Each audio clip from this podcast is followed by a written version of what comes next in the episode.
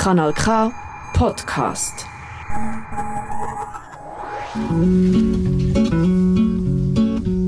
Es gibt Leute, die würden alle die Wege nie.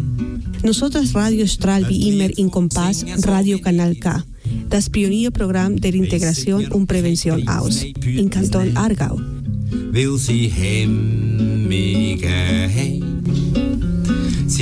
vielleicht Ihr findet uns unter www.radiokanalk.ch und unter die Telefonnummer 079 355 06 dass 61. sie hemmige dass sie hemmige.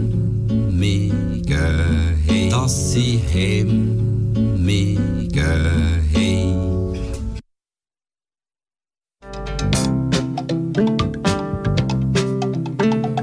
Debes amar la arcilla que va en tus manos. Die hier geäußerten Meinungen in Nosotras Radio stehen unter die Verantwortung von ihren Autorinnen und Autoren. Y si no, Las opiniones emitidas en nuestro programa Nosotras Radio son exclusiva responsabilidad de sus autoras y autores. solo el amor alumbra lo que perdura.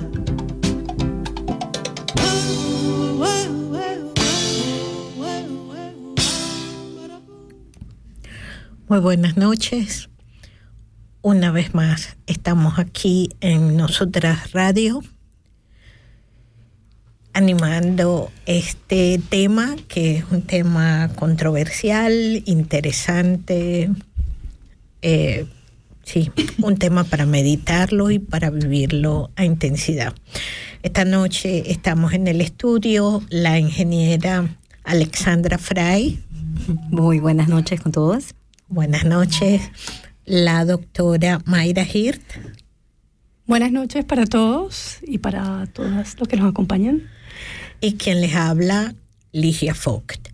Esta noche estamos pensando en un perfil de la candidata a quienes nos dirigiríamos con las siguientes palabras. ¿Está usted desempleada y tiene más de 40 o de 50 años? Además de mayor y desempleada, ¿es usted migrante?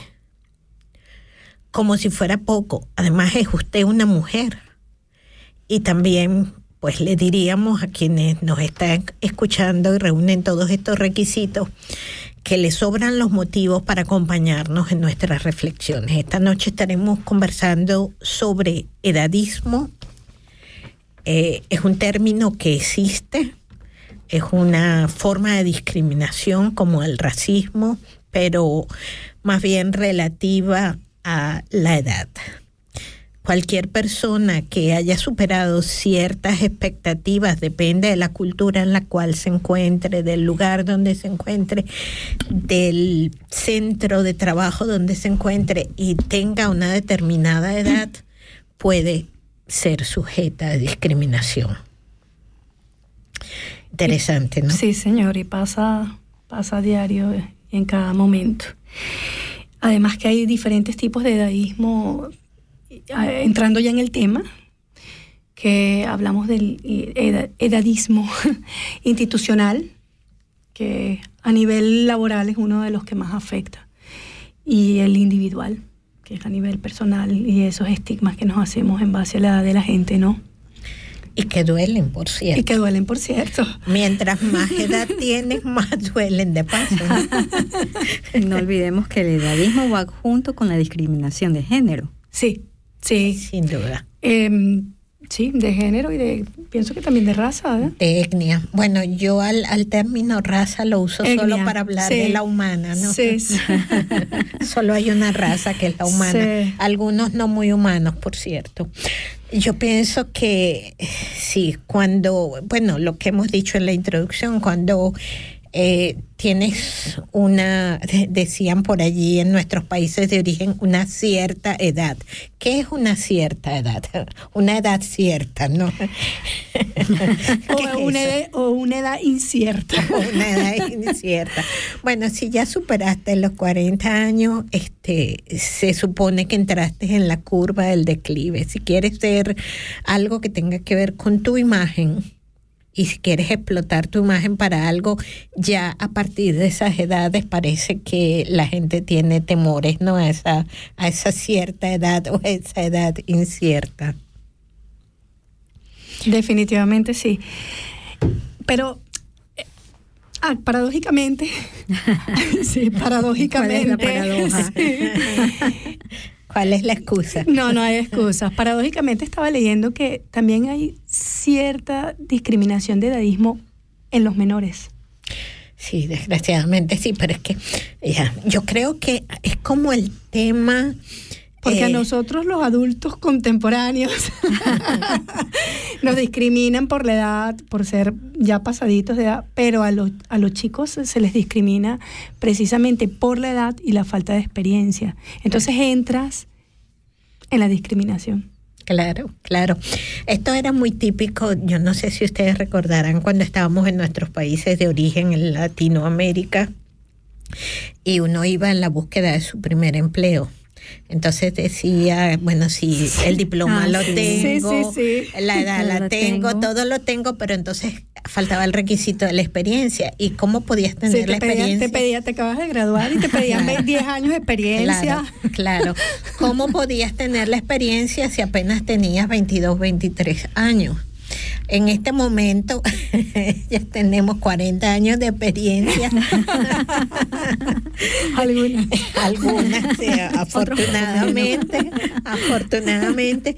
Y cuando tenemos todos esos 25, 35, 45 años de experiencia, entonces precisamente nos recriminan y nos, eh, nos dejan fuera, nos discriminan porque tenemos la experiencia, pero tenemos mucha edad. ¿no? Sí, bueno, me refería eh, en este punto porque cuando hablamos de edadismo mm, te diriges más tu, tu atención hacia los adultos, ¿no? Pero obviamente lo sufrimos todos. Obviamente. Sí, claro. porque hablas de edadismo y piensas en, en la gente adulta, adulta contemporánea y más allá, para no Y- discriminar, y- no autodiscriminar. Y antes de que llegues, empiezas a escuchar a la gente, ¿sabes qué? No me reciben en las entrevistas de trabajo, eh, estoy haciendo, tengo tantos años de experiencia, estoy esperando que me llamen. Y así sucesivamente. Y eso no es a nivel solamente de Suiza, lo puedes ver a nivel No, mundial. no, no, esto es, un, esto, esto es a nivel mundial. Incluso, eh, justo estaba leyendo que uno de cada tres personas en, Europa han, han tenido este tipo de discriminación. Sí. Entonces, estamos hablando de que esto a- Es un día a día. Exacto, tienes que aprenderlo a convivir y cómo prevenirlo. Claro, y lo, claro, los atenuantes a veces son incluso muchísimo más, eh, más notorios, sobre todo en países como los nuestros, de, de donde venimos, ¿no? Del mal llamado tercer mundo. Yo recuerdo, y lo comentábamos antes entre bastidores, yo recuerdo cuando llegué a Suiza, era unos 30 y algo. eh, Ya te delataste. Cuando- sí, sí. Cuando eh, veía la- los noticieros, una de las cosas que me impresionaba era ver moderadoras de televisión en sus 50, en sus 55 años o 40 o más. En Latinoamérica este, es muy poco frecuente ver mujeres mayores de 30 años. Pareciera No, que, todo el mundo y, joven. y las que hay, eh, pues lucen jóvenes. Claro, retocadas. Tienes que estar al, al, al, Claro, al día, ¿no? claro. Y bueno, comentábamos O sea, es- también Es que... un crimen envejecer. Sí, envejecer es- Prácticamente. sí, como lo quieras ver, un pecado, un delito. O sea, todo el mundo quiere parecer joven. Incluso yo creo que el tema de esa discriminación es que a veces también nos autodiscriminamos. Es como Sí, la gente que sí. se que se suaviza el cabello en Latinoamérica, por lo menos en nuestro país, sabes que usamos el, se dice el, el pelo malo, el cabello malo y el cabello bueno. O sea, que cuál cabello es malo y cuál cabello es bueno.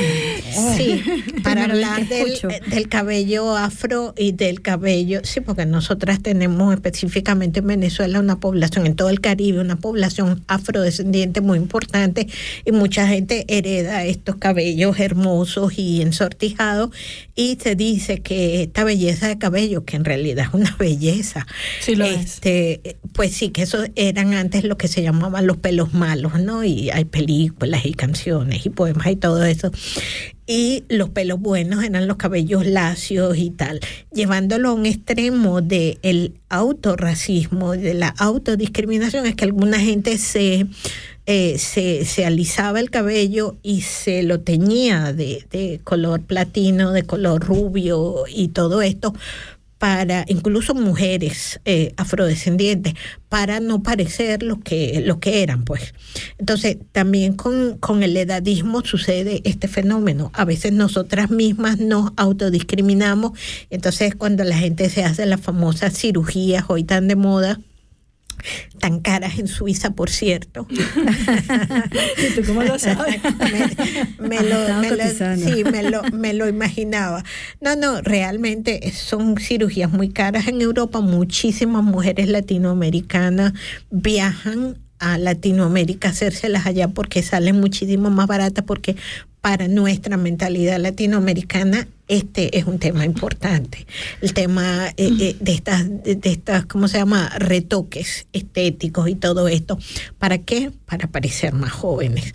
Entonces, eso tiene sentido si nos imaginamos que nos estamos autodiscriminando. ¿Por qué no te Sí. puedes dejar tu cabello blanco y ya estuvo, ya pasó menos, menos gastos, menos peluquería, menos contaminación del ambiente, etcétera, menos amoníaco, etcétera, etcétera. Pero tenemos como un cierto temor porque además, y este fenómeno existe, es que te respetan menos profesionalmente cuando Sí, te ven el cabello blanco. Sí, es un hecho. Así es. Sí, entonces hay, hay gente, una persona de origen migrante me decía hace unos pocos días que estuvo en tres entrevistas de trabajo donde la rechazaron desde la puerta, no llegó a sentarse a conversar con el entrevistador. Entonces se, se fue la siguiente vez con el cabello teñido de negro, ¿no? Y a la primera ya la aceptaron y está haciendo un- una práctica en un determinado lugar. O sea, algo de cierto había esto en esto de que te rechazan si te ven con un aspecto mayor del que tienes. Porque, claro, también tiene sentido, ¿no? Los empleadores o las empresas o las instituciones quieren un perfil del candidato o de la candidata de alguien que pueda estar laboralmente activo los próximos 15, 20 años. No te van a emplear a alguien que va a estar activo dos o tres. O sea, eh, sí. tenemos en, en teoría con este en este dentro de este contexto del, del edaísmo es como si caducaras Sí, Es que hay prejuicios. caducamos, todos caducamos. O sea, todos desde que llegamos estamos envejeciendo cuando salimos del vientre de la madre. Y de allí, allí empezó el proceso, eso no lo va a detener nadie. vale y pero a nivel estamos con- hablando a nivel laboral caducas Claro, porque caducas claro, pero te van a- no, te, no te van a dejar porque indiferentemente que una persona tenga 20 a tenga tenga 50 a tenga 80 porque hay personas de 80 años que son perfectamente capaces de realizar sus tareas Claro. aunque se quieran jubilar Y hay personas de 20 perfectamente incapaces de hacer las Incapaces mismas de tareas. hacer las claro, mismas tareas. Claro. Esa es la vida, pero precisamente eso es lo que estamos tratando esta noche. Aquí estamos en Nosotras Radio, estamos hablando de edadismo, eh, por su nombre en alemán, Alters Discriminierung, y estamos Mayra Hirt, Alexandra Frey y quien les habla, Ligia Vogt. Ok, entonces vamos a escuchar una hermosa canción de Sia, eh, Hair Trading, en acústica.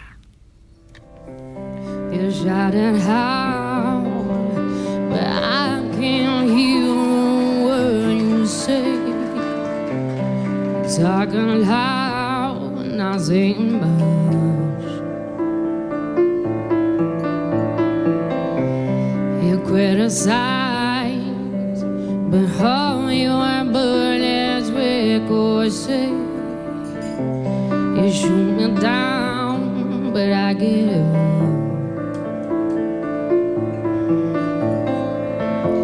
I'm bulletproof, nothing to lose. Fire away, fire away. Ricochet, you take your aim, fire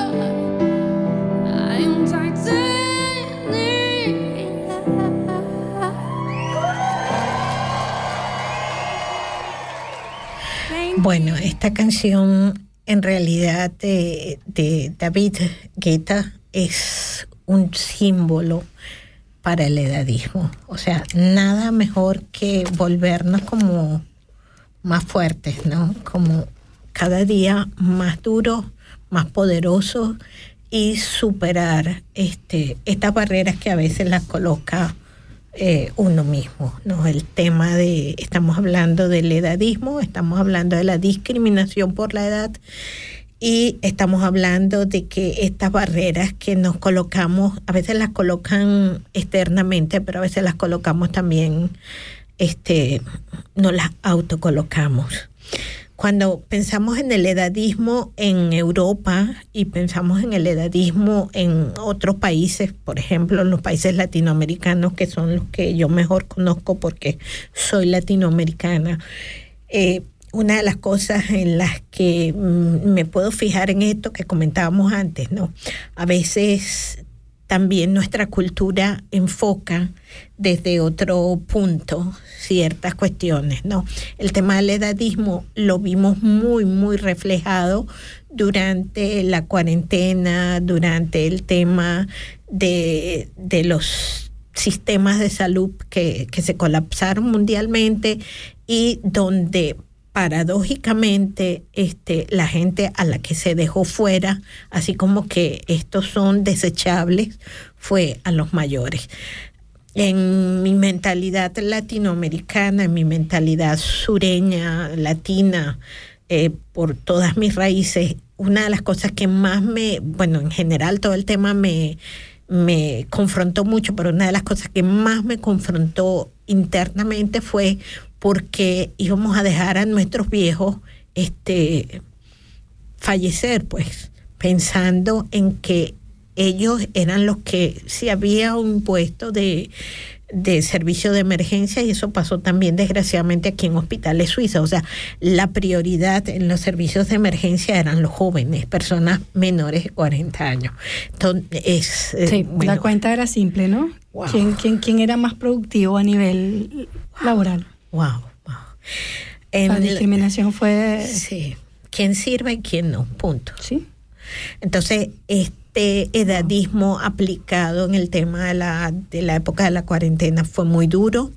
Este edadismo aplicado en Europa, donde hay los recursos, los recursos materiales, quiero decir, fue de verdad bestial. Fue demasiado eh, duro con sus mayores. Yo, bueno, yo te pediría, Alexandra, que coloques varias veces el, el jingle de los autores y todo el tema de responsabilidad de sus autores, porque asumo la responsabilidad de lo que, por supuesto, siempre de lo que digo, aunque diga impertinencia, pero en este momento sí, o sea, sí me gustaría decir que ¿Cómo es posible que nosotros vamos a discriminar en Europa, por ejemplo, a quienes construyeron estos países? O sea, la Europa próspera que tenemos hoy, ¿a quién se les debe? A esa generación de esos mayores.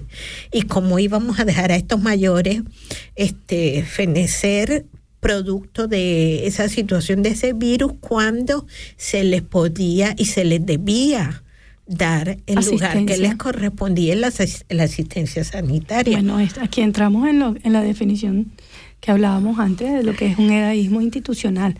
Las instituciones sanitarias hicieron todo el acorde para implantarse. Sí, y las órdenes venían de, de, De arriba. de arriba, de, de, de- sí, de, de puestos muy elevados. O sea, cuando nosotros estamos hablando de, de clasificar a la gente, la que era, o sea, eh, eh, de verdad esto sobrepasó toda mi capacidad de comprensión. Personalmente lo digo, yo no puedo, a la- al día de hoy, no puedo entender qué locura fue esa.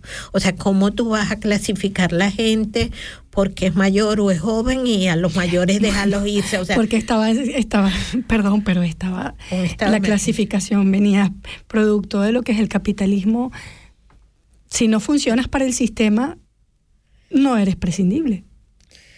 sí, bueno. Bueno, Entonces no entras dentro de la rueda productiva de lo que sería ¿no? la economía Wow. del país. Claro, Carlos Marx no lo pudo haber expresado mejor que lo que tú lo has hecho esta noche. La vida es... A veces le meto, por eso, la- por eso vengo una familia de Yo, economistas. yo creo que esto, la doctora Mayra Gil tiene unos anteojos muy intelectuales. Así hoy ando de cafillo. Pero no así. Bueno, eh, Esto hizo la me, diferencia. Me estás discriminando, ¿no? Porque ya no veo muy. entre intelectuales y no intelectuales. No, yo No. creo que el tema fue importante, es un tema que queremos aportar esta noche también para la reflexión. Esto pasó, puede volver a suceder, esperemos que no. Yo creo que sigue pasando. Este, pero el edadismo A nivel está sanitario. a lo largo de la vida en cualquier lado.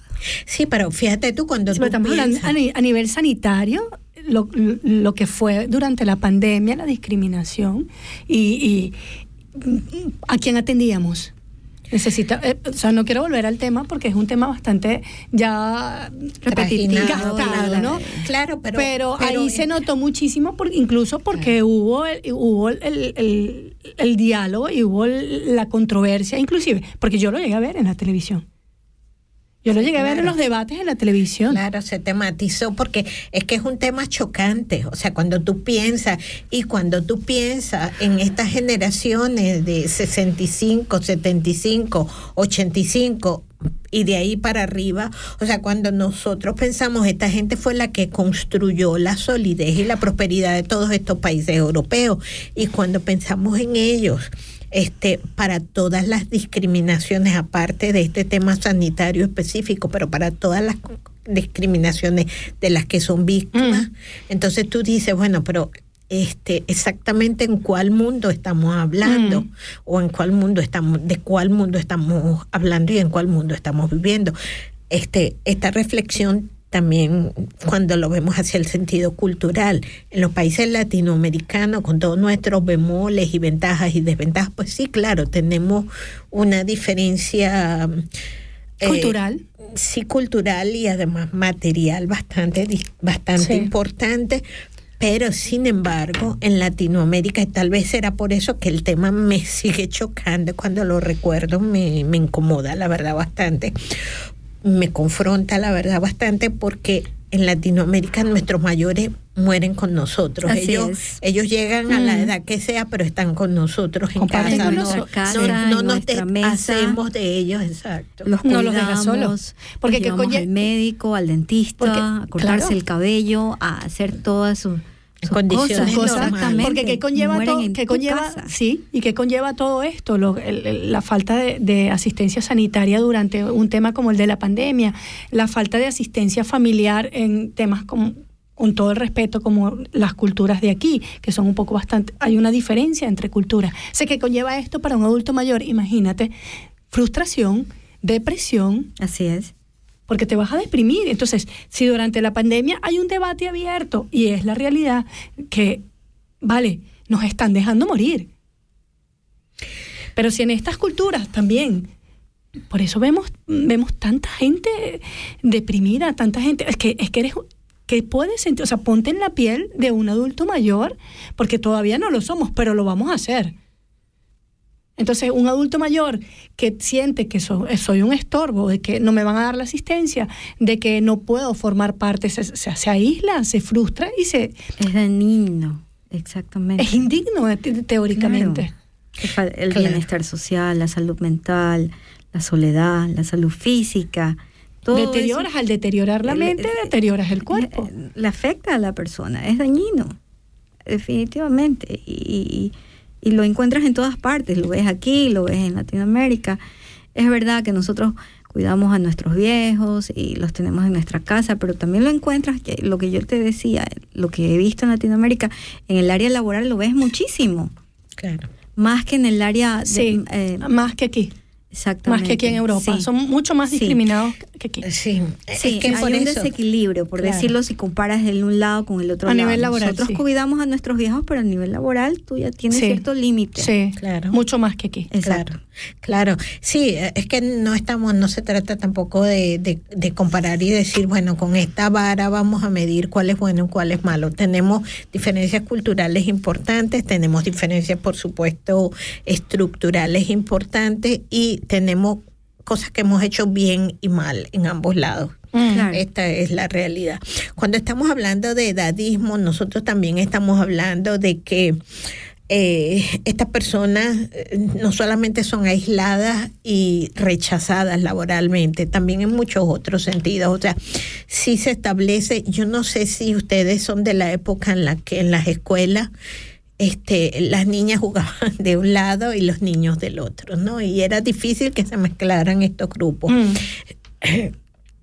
si lo vemos, perdón, si lo vemos en, en relación a la gente mayor y la gente joven, esto también es muy frecuente en las fiestas y en reuniones sociales y Sí. actividades de todo tipo. O sea, se clasifican, ¿no? La gente como que automáticamente ya sabe que los mayores van a ir como que en las esquinas, ¿no? En los rincones y los jóvenes van a estar en otro lado. O sea, esa mezcla intergeneracional que sería la que de verdad sería interesante, pues, y, y necesaria, porque ¿qué somos los jóvenes y nuestros mayores y qué somos los mayores y nuestros jóvenes? O sea, de un lado está la experiencia, del otro lado está el empuje y la vitalidad, pero ambos forman parte de la vida. O sea, yo creo que esta discriminación eh, por la edad es, es, una, es un tema estructural.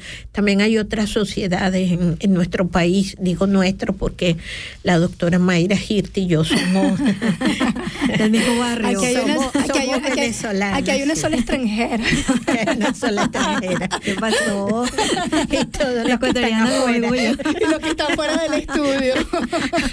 Estoy hablando dentro del estudio, ¿ok? Somos, somos nosotras dos venezolanas y los nueve millones que están afuera que son Ah, pensé que estábamos hablando de- del edificio de la radio, pero ahí abajo hay unos cuantos.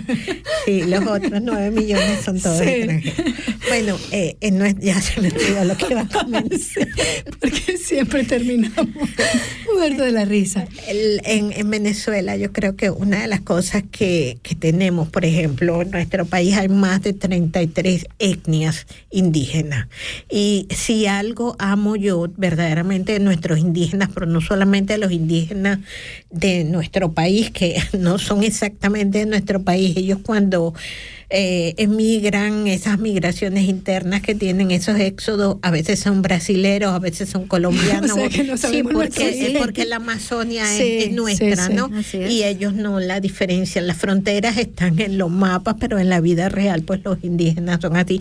Y si algo, este, yo tuve muchas veces oportunidad de, de observar era esa eh, es- es- esa intergeneracionalidad entre los indígenas, ese respeto, pero muchísimo mayor que el que podemos conocer, era una algo así como reverencial, ¿no? Y esto en la ciudad, en las ciudades, perdón, he dicho un, un término inapropiado, Mm. este, en las sociedades llamadas primitivas, pero este primitivo Yo yo, lo somos más colocaría- primitivos. Sí, lo colocaría entre comillas.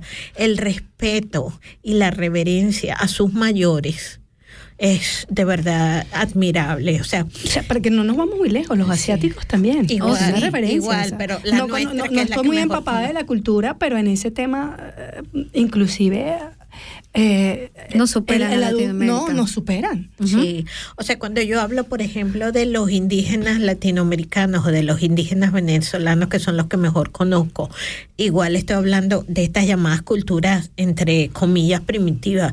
Estamos hablando también de las, de las diferentes tribus que están en África, de las diferentes familias étnicas que están en Asia. O sea, parece ser que mientras más, es una hipótesis, que mientras más nos civilizamos, también la palabra civilización entre comillas, pareciera que somos más capaces de eh, hacernos daño los unos a los otros, de discriminarnos los unos a los otros, pero estas sociedades mal llamadas primitivas pues nos dan una lección de verdad, verdad, de respeto por sus mayores, de reverencia por sus mayores y de verdad que no se ve esa discriminación tal y como la conocemos nosotros aquí. O sea, la experiencia de los mayores para realizar las actividades tradicionales de búsqueda de alimento o de las ceremonias, de los rituales, siempre están en, en las manos de los mayores. Y, y, o sea, los chamanes son gente que ya ha pasado ¿La muchas décadas. Exacto. Se valora la experiencia. Exacto. Y aquí nosotros hacemos justamente lo contrario. Entonces es atractivo, ¿no? Pensar en esto y buscarle como que esas contradicciones que, que hacen al tema tan y tan interesante. A medida que nos metemos más en profundidad al tema, también pensamos en que verdaderamente el tema de la, del edadismo, claro que sí, afecta muchísimo más si eres mujer. Sí, yo justo, Sí, sí. justo estaba leyendo un poco esto, ¿no? A las mujeres creo que no. mm, sí, es verdad que nos afecta a todos, pero a las mujeres hay un pequeño estigma ahí. Es, es lo que estábamos an- antiguamente, aunque ho- hoy en día hay toda una movida en este aspecto, ¿no? Celebridades de Hollywood o lo que sea. Estamos empezando a tener más conciencia de lo que significa envejecer. Ya no, no es tanto un pecado o un tabú, porque se mira así. O sea, no, no me puedo envejecer. ¿Sabes? No, no es que no puedas envejecer. Tenemos una lucha contra envejecer. Claro, la Tardarnos en envejecer. Mm. Pero eh, estamos hablando a nivel corporal, porque en la media envejece el cuerpo, pero la mente es otra cosa. Aunque hay, hay personas jóvenes que, ¿sabes? Pero estamos a nivel, a nivel de edad, a nivel físico. Claro, pero es que es que es una competencia por puestos de trabajo, es una competencia por pareja, es una Sí. competencia para salir seleccionado en la escogencia de una vivienda, es la competencia hasta por un asiento en las sillas del tren. O sea, si tú estás pensando en que este mundo salvaje capitalista, como lo has mencionado, es que Pero es que es real. como lo de va a la Es quedar real. grabado. No, no, no, es que es real. O sea, Ligia, analiza lo que acabamos de hablar. No, no, yo no lo discuto, Es- pero hay un Que yo no mercado. soy de izquierda, pero por Hay un mercado de sí. cremas, hay un mercado Claro. para, de cirugías, hay un mercado de tratamiento facial. Es un mercado abierto de la cual genera la rever- reverencia hacia la juventud. Y a nivel Claro. sanitario. Sí, Claro. tú lo ves por todos los lados. Claro, en el nivel sanitario tú requieres más gente que los acompañe, eh, más enfermeros, más medicinas. Y eso se da producto también de- de- del edadismo, la soledad. el No, es consecuencia de él. Es una consecuencia, sí. Claro, el aislamiento. Entonces, todo ¿qué esto. pasa? Si tú tienes 50 años y a ti te niegan un trabajo, donde seas, tú eres una persona perfectamente productiva todavía. Entonces, si no tienes ese trabajo, ¿qué va a pasar si te cierran y te cierran y te cierran puertas, indiferentemente de tu sexo, de tu etnia, de tu Género. género, de lo que sea? ¿Qué va a pasar? Eh, Ya no estamos hablando de adultos mayores, estamos hablando de gente adulto contemporánea, que nosotros estamos en ese Claro. rango. Y, y- La adultez llega hasta los 59 años, según como tienen Sí, clasificado. pero esto es gente, es- es gente perfectamente productiva. Si tú no consigues un trabajo, te vienes abajo emocionalmente, porque no tienes cómo sostenerte, porque no tienes cómo sostener un hogar, como no, no Te es- afecta es frustrante, te, te, te aísla socialmente también. por supuesto. Claro, claro.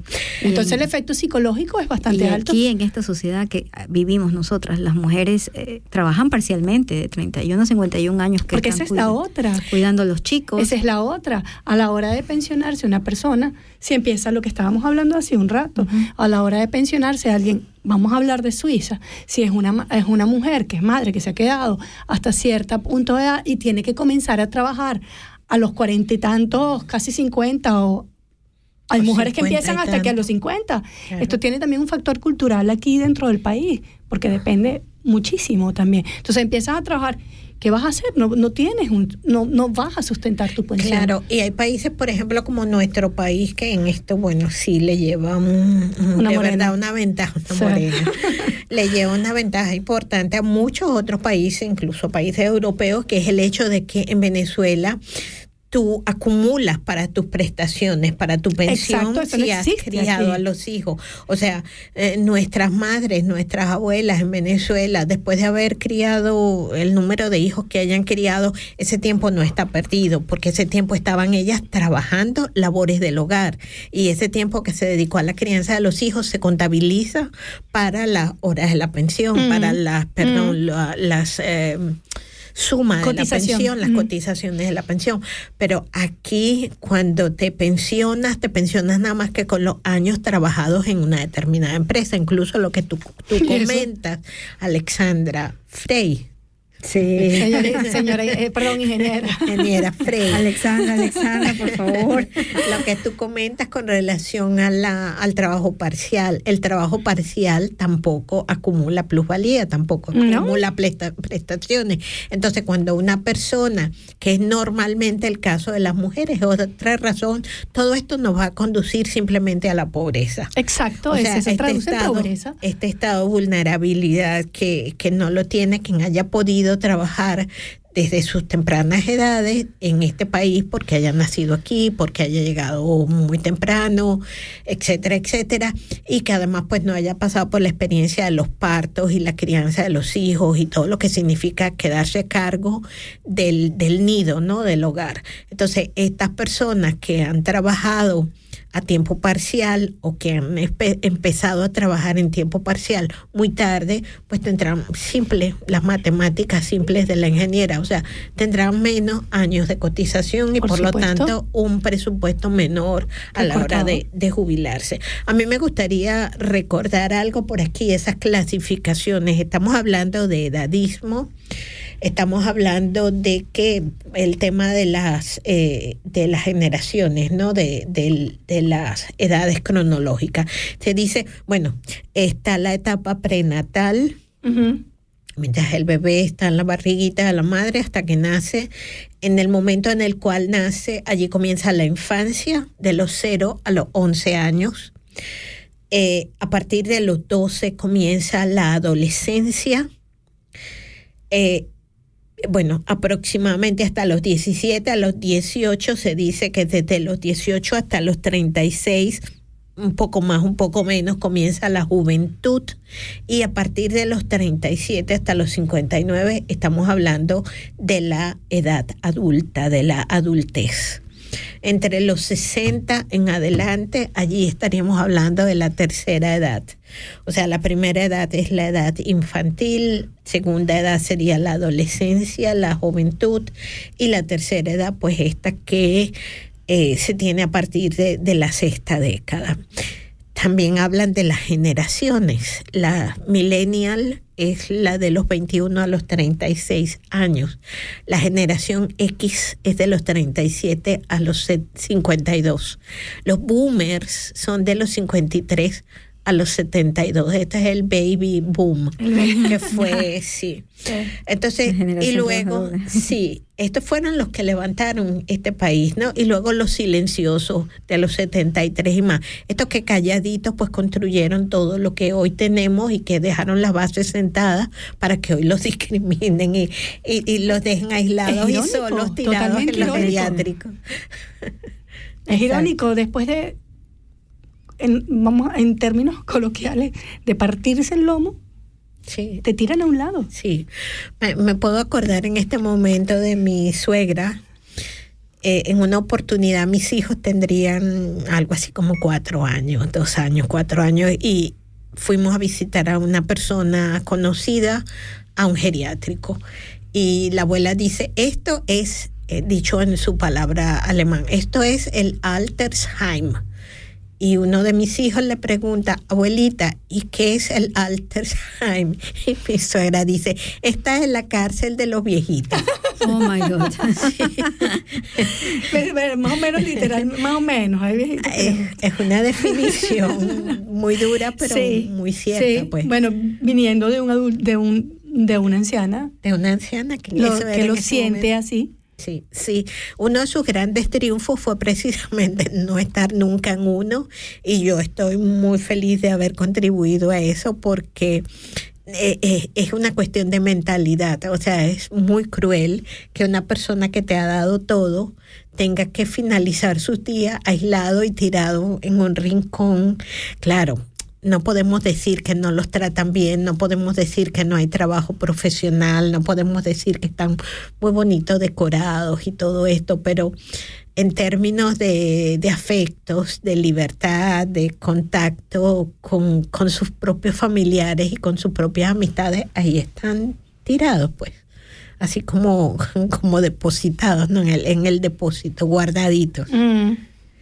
Ya, bastante cruel, ¿no? El, el- sí. Sí, es una lástima. Sí, a mí me gustaría repasar también un par de, de términos más, ¿no? Mm.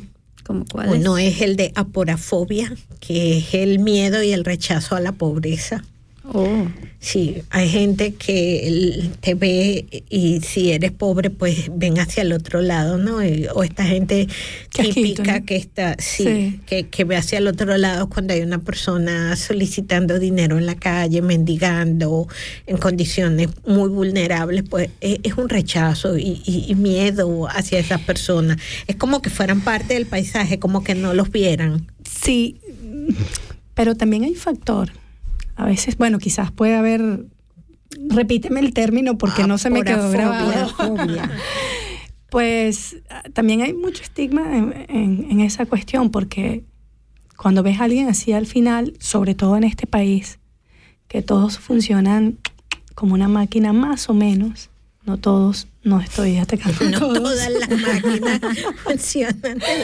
Lo que quiero decir es como que miras, bueno, si estás ahí es por algo, ¿no? En teoría lo es, pero no te permite tener la empatía con esa persona. Ya, bueno, antes de profundizar en el tema, porque no somos especialistas en el No, tema, no. solamente estamos planteando la reflexión porque hay algunos términos que a mí me gustaría dejar sobre la mesa, ¿no? El tema de la porofobia, porque es el miedo y el rechazo a los pobres. Mm. La xenofobia porque es el miedo y el rechazo a los que han nacido fuera, de, tus fronteras. sí. Mm. El racismo porque es el, es el miedo y el rechazo a las etnias diferentes. Mm. Eh, la LGTBI fobia porque es el miedo y el rechazo a los que tienen opciones de género diferente, diverso. Y uno que a mí me gusta mucho, que es el término del racismo, porque es precisamente parte de lo que estamos hablando esta noche con, con, la, con el edadismo, porque esta es una mezcla entre racismo y machismo. O sea, eres mujer y eres extranjera, o eres mujer y eres de determinada etnia, seguramente vas a ser, probablemente vas a ser rechazada. Claro, a esto habría, por esto he aportado estos otra- estas otras definiciones, hay también el término de la aporofobia. Este, yo creo que muy poca gente rechazaría a Shakira, por decir algo. Y tiene los Su elementos suegra. para ser, bueno, su suegra, pero, Pero- es, es su ex esposo, Sí. pero tiene muchísimos bienes financieros. Mm, sí. Entonces, Sí, claro, no es, lo mismo, no no es es lo mismo que venga yo a que venga Michael Jordan y aquí, ¿no? No, pero estamos hablando Oh, de gente o que, Shakira. Shakira. que se da su buen mantenimiento, ojo. Pero si tú te pones a leer, Madonna ha sufrido discriminación por edadismo y- y ella se ha quejado de eso y encima de claro. todas sus millón cirugías que tiene, dice, esto soy yo y la gente ahora me Bueno, lo que pasa es que ella, claro, Claro.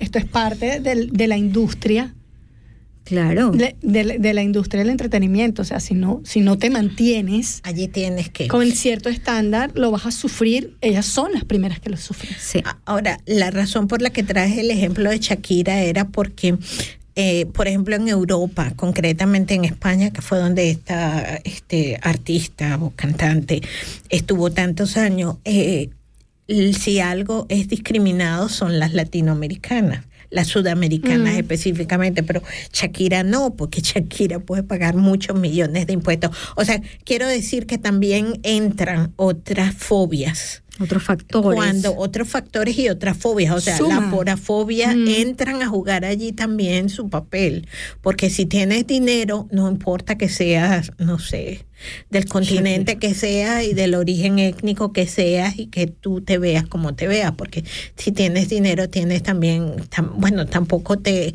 te afecta en el tema laboral, porque no lo necesitas, pero eh, socialmente el estatus que te da el dinero es otro, así como el estatus que te da la juventud automáticamente Sí. es otro, o el género, o en fin, o sea, yo creo que... que O la etnia. Sí, sí. O sea, yo creo que hay gente que ha nacido con suerte y hay gente que no ha nacido con suerte. O sea, hay gente que nació en un determinado continente. Esto lo vemos aquí. Ponme por favor el jingle de los... Sí, ya está listo, no te preocupes, ya ahí lo Está tengo. preocupada, está Estas preocupada. opiniones son responsabilidad de su antes de- autora. de, nuestra Sí. siguiente canción. te digo. Eh, porque hay- hay- aquí tenemos inmigrantes de primero, de segundo, de tercero, de cuarto y de quinto grado. O sea, no es igual una inmigrante latinoamericana que otras inmigrantes y no tiene las mismas probabilidades de conseguir empleo.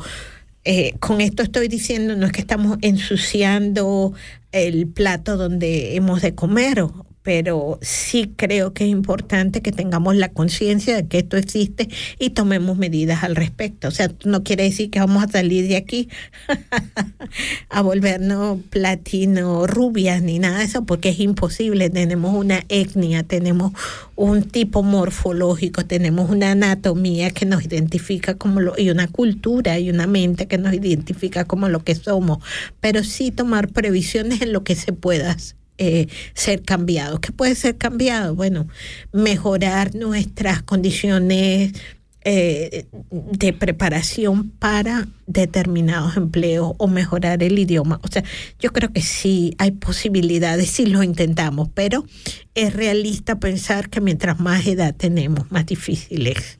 Definitivamente. Sí, claro.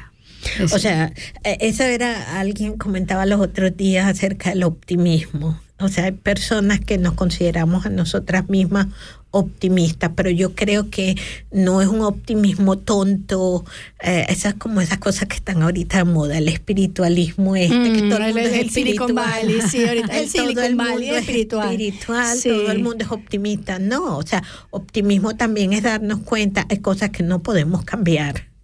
Hay No, cosas pues que no sí. vamos a no, cambiar. el tema es cómo te cómo lo lleves. Pero exactamente, pero sí hay cosas que en las que yo puedo tratar eh, de sacar ventaja y de tomar un lugar y de apropiarme, pues, en el sentido de empoderarme. O sea, no de apropiarme de nada que no me corresponda, pero sí de, de empoderarme a mí misma, ¿no? En este caso que soy mujer, que me identifico como mujer, que soy latinoamericana, que soy una persona en la, ya yo voy por la cuarta edad. O sea, eh, si yo, sí hay Pero no gente nos que... dice. ¿Para qué si se nota? Es como había un, un cantante. Eh, no, un no pregun- yo tenía un cantante. profesor que decía, no pregunte lo, que se, lo que, Lo que se Eso ve. lo decía lo que se ve no se pregunta. Juan Gabriel, Ah. claro, esto está, hoy estamos muy, Muy farandulera. sí. No, es que lo que se ve no se pregunta, pero además de esto es que a No, veces lo que se sabe no se pregunta, me decía él. Exacto. hay cosas que si tú eh, a, a- a todas las luces las conoces, este las menciona, la pibe y la supera. O sea, ese tipo de optimismo. Yo creo que cuando estamos aquí como inmigrantes, ese es uno de los optimismos que debemos tener. El optimismo de tratar de ajustarnos con nuestras condiciones y hacerlo lo mejor posible con nuestras condiciones. Por favor, pon el jingle. Con gusto. Bueno, ya. Debes amar la arcilla que va en tus manos. Die hier geäußerte Meinungen in Nosotras Radio stehen unter die Verantwortung von ihren Autorinnen und Autoren. Y si no, Las opiniones emitidas en nuestro programa Nosotras Radio son de exclusiva responsabilidad de sus autoras y autores. solo el amor alumbra lo que perdura.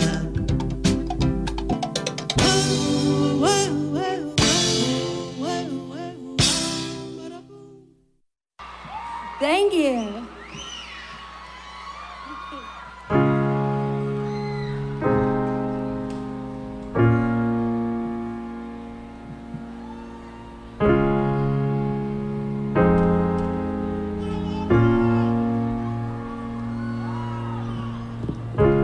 You shouted how, but I can't hear a word you say.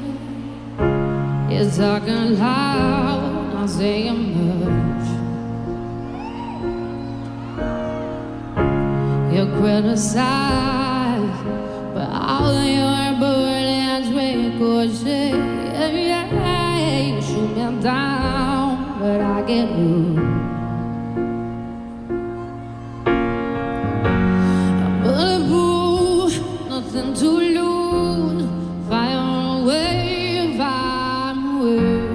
Ricochet, you think you're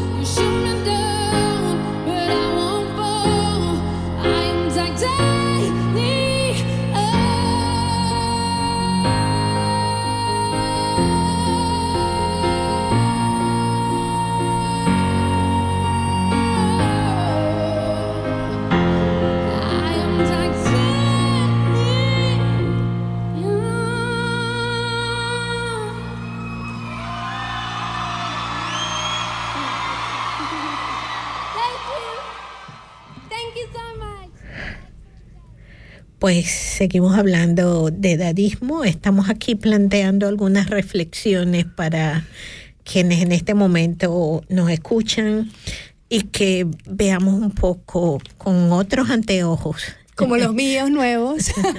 esta realidad. ¿Cómo les he dado cotilleo esta noche a ustedes? Están fantásticos, están fantásticos. Está muy bueno. Eh, pues seguimos hablando del edadismo, seguimos hablando de la discriminación por la edad. Está claro que el aumento de la expectativa de vida y la mejoría de la calidad de vida para algunos, en algunos continentes, en algunos países, así como el retraso en los cambios vitales, hace que algunas de esas eh, condiciones para aumentar la edad, no, pero sí para cómo nos aprecian eh, exteriormente, hayan cambiado en los últimos años. Nosotros muy frecuentemente somos víctimas y victimarios de los estereotipos y de los clichés. Por ejemplo, eh, esas prácticas discriminatorias o autodiscriminatorias. Una de las cosas que se suele pensar de los eh, de los personajes, de las personas, digámoslo así, mayores de 50 años, de 60 años, de sí, es que son frágiles, es que son dependientes, es que son enfermos.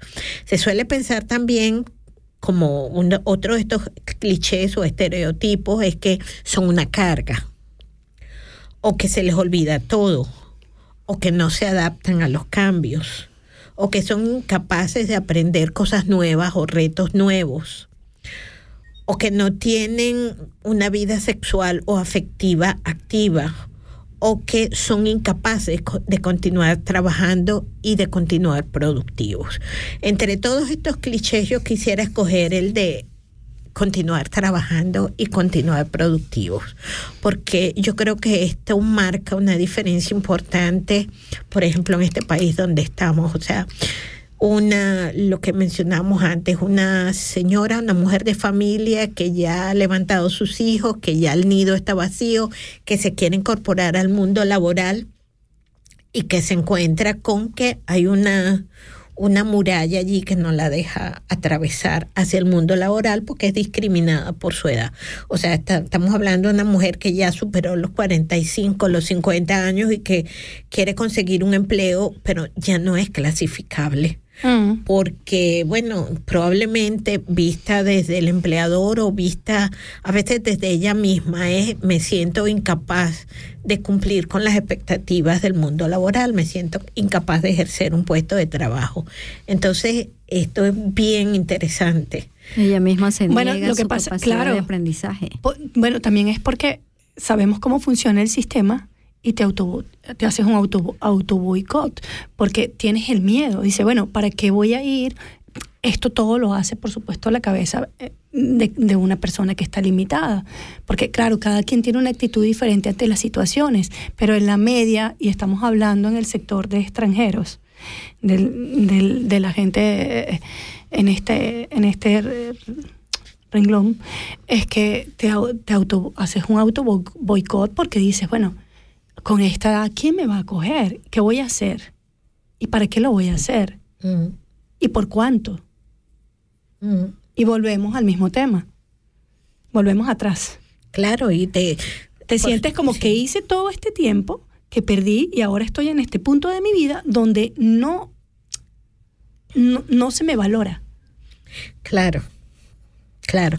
Ahora, yo creo que es bien importante aquí para quienes nos estén escuchando, que seguramente en algún momento nos van a escribir o nos dirán su opinión, es que no perdamos de vista que cuando hemos criado, cuando hemos levantado una familia, no podemos decir no estaba haciendo nada. He perdido mi tiempo. Pero para el sistema O sea, no lo Claro, estás. para el sistema y para la AFAO, pero para ti No. y para la humanidad, pues has hecho lo más importante que tomaste la decisión de hacer, que era levantar a tus hijos, levantar a tu familia. O sea, yo creo que en términos laborales sí, pues es, es una diferencia importante Es todo y tema. que nos volvemos este ya menos elegibles, que perdemos pues Más cualidades. Productivas que, y que seguramente vamos a encabezar esa lista de, de pobreza, pues ese grupo de gente que en, en su vejez, en la de verdad, verdad, cuando ya hay que ir al- a la prisión de los abuelitos, como decía, como decía mi suegra, este, en este momento pues sí va a haber una diferencia importante. Y también las prisiones de los abuelitos, quiero decir, los geriátricos, tienen diferencias de precios. Sí, o sea, claro. no todo el mundo puede pagar esto. Entonces estamos hablando de un país y no solamente los extranjeros, estamos hablando de un país donde en el año 2023 se decía que el 8,9% de la población era este era pobre y el 15,8% estaba en riesgo de pobreza. Se dice que eran más hombres que mujeres y sobre todo personas mayores de 65 años. Los mayores de 65 años en estas condiciones eran el 26,3%. Estamos hablando de estadísticas oficiales, más o menos por allí van los números. Estamos hablando de que una persona eh, en estas condiciones probablemente podía depender de 27.243 francos anuales y 227 mil, perdón, 243 francos anuales es muy poco dinero cuando nosotros suponemos que tenemos que pagar probablemente alquiler, probablemente pues gastos de alimentación, gastos de transporte. ¿Seguro? Sobre todo el tema de los seguros y bueno, esperemos que no tenga esta persona una enfermedad crónica. Es decir, estamos hablando de unas cifras importantes. Estas cifras de Prosenectute, que es la organización, la institución precisamente dedicada a temas de, de los mayores, de la adultez mayor, hablaba de que para esta época había, para el 2023, habían 200 mil personas jubiladas y que el 14% de, de la población en general estaba viviendo al límite. Es decir, estamos hablando de suizos y de no suizos. Estamos hablando con esto de que por lo menos uno de cada cinco mayores está en condiciones de pobreza. De pobreza. Es decir, cuando nosotros pensamos... una cifra alarmante en un Sí, país tan pequeño. Sí, nosotros pensamos en que, bueno, vivimos en Suiza, pues todo el mundo le va, a todo el mundo le va bien, es un país próspero, etcétera, etcétera. Em, no es así, lamentablemente, no todo el mundo le va bien, no todo el mundo va a tener una, vere- una vejez, este, me disculpo, digna y, y serena y, y, bueno, donde pueda disfrutar del producto de lo que ha sembrado durante su juventud. En realidad no todo el mundo puede tener este lujo. O sea, estamos hablando de un tema importante, el edadismo entonces cobra sentido y el tema de la pobreza cobra también sentido. De todos estos personajes o de estas personas, mejor dicho, eh, vulnerables, pues hay unas que tienen unos rostros todavía más vulnerables y volvemos a mencionar que son mayores, mujeres y Ujú. extranjeras. Mm. O sea, sí, en realidad toda, toda esta mala combinación Mm. que nos dice que, bueno, que hay pocas alternativas y que esta gente va a tener que depender de las contribuciones sociales, de las ayudas sociales, de organismos como Caritas, de organismos como HEX, de organismos de pequeñas instituciones o pequeños proyectos. Hay gente que va ya esto lo comentábamos antes en entre bastidores, hay gente que va a, a esperar siempre dónde y cuándo están las ofertas para los alimentos, los Mm. alimentos que ya están en, En- no, proceso de sí. vencimiento, este, buscando comprar los medios precios, buscando pues comida de no tan buena calidad y bueno, algunas personas hemos visto gente, incluso gente suiza, y la verdad es que da bastante Sí, da este, bastante tristeza, Mm, da sí. muchísima pena y da vergüenza también pensar que hay personas mayores que tengan que estar buscando de de- los contenedores. Después de tantos años de tu vida trabajar, Sí, llegar a esto. O sea, es bastante triste que en tu vejez tengas semejante situación. sí, así es, así es. Entonces, cuando pensamos en esto, eh, ya. Eh, pensamos también en los factores ¿no? que, que inciden en la vejez. Eh, bueno, uno de los factores es el, el tema de la prevención a las enfermedades crónicas, el tema de la posibilidad de acceso a los servicios de atención primaria, que ya lo mencionábamos con el, con el virus aquel que, no, que nos detuvo un par de años la vida, la, crea- la creación de entornos adaptados, el bienestar, social, el bienestar sanitario, el bienestar financiero y la, y la calidad de vida. O sea, quienes tienen esto, bueno, son mayores, pero no son pobres pero los que no tienen nada de esto, que en realidad hay muchos, pues son pobres y si además mayores, bueno, tienen los factores muy En su contra. muy muy en su contra. Así es. Yo creo que estamos hablando de edadismo en sentido internacional, pero también estamos hablando de los edadismos, de los microedadismos que hay en, en las diferentes naciones bajo Mm. diferentes Contexto. ópticas, Mm. sí, bajo diferentes Contextos. contextos, pero sí de, de la perspectiva cultural también. Mm. Pensaba yo, por ejemplo, esto que a veces escuchamos o leemos o vemos por allí, esos pequeños videos en países como Corea, donde mujeres muy jóvenes que trabajan, por ejemplo, en la televisión antes de los 25 años ya están haciendo este, cirugías faciales porque es, sí, Es una sociedad tan joven Mm. que cualquiera que se vea de más de 25 ya Wow. es wow. Sí, entonces eh, yo creo que es relativizar un poco esos contextos, rel- relativizar un poco esa cultura, pero en esta realidad que estamos aquí, eh, sí, sí que hay edadismo. Esto me recuerda que en el 2013 se creó una campaña muy interesante, a mí me gustaba muchísimo esa campaña porque esta campaña era el 50 plus, FUNSIG plus. El FUNSIG plus este, ponía unas imágenes que eran bastante atractivas, ¿no? Y salía una persona allí, un rostro de una persona adulta mayor, y en este rostro, pues, debajo de esta persona escribían, por ejemplo, Karin, 26 años. Este lo tengo justo aquí en la mano. Justo ¿no? quería abrirlo. Entonces, Karin, 26 años, y estamos viendo que Karin supera los 50, 50 años. y pico, sí, los 55 por ahí. Bueno, y si lo leías con un poquito más de detalle, debajo del número, debajo letras pequeñas. dice Karin, 26 años de experiencia profesional. Entonces, esto era lo interesante, ¿no? Entonces, el modo un poco profundo de la campaña, esta era una campaña del Cantón Argao, el modo profundo era que lo que contaba, lo que se cuantificaba, debía ser la, la cualificación, debía ser eh, la capacidad laboral, la capacidad profesional, pero no la edad.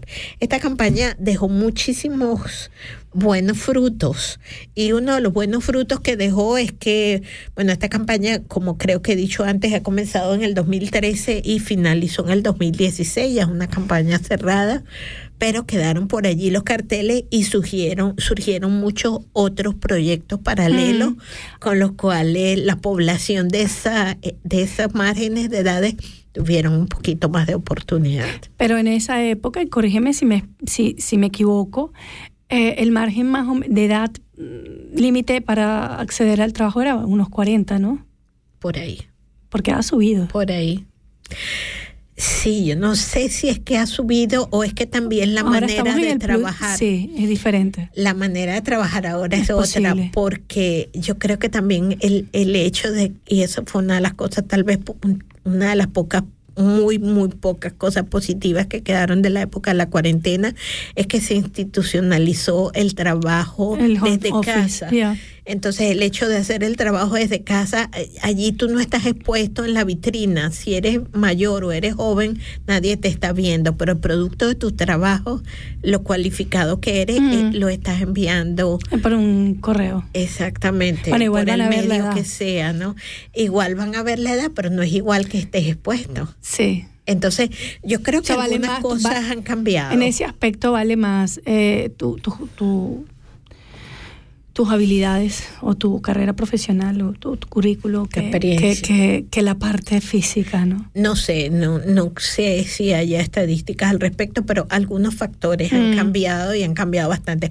Otro factor que cambió bastante fue gracias a esa campaña que se abrieron algunas instituciones, que se abrieron algunos, algunas organizaciones a hacer pequeños proyectos o grandes proyectos Mm. como el Tandem 50 y esto fue utilísimo para la gente de esa edad para que consiguiera empleo. O sea, el, el tema se puso sobre la mesa y la sociedad suiza lo, lo tomó en las manos. Mm. Y esto fue muy importante en ese, en ese entonces.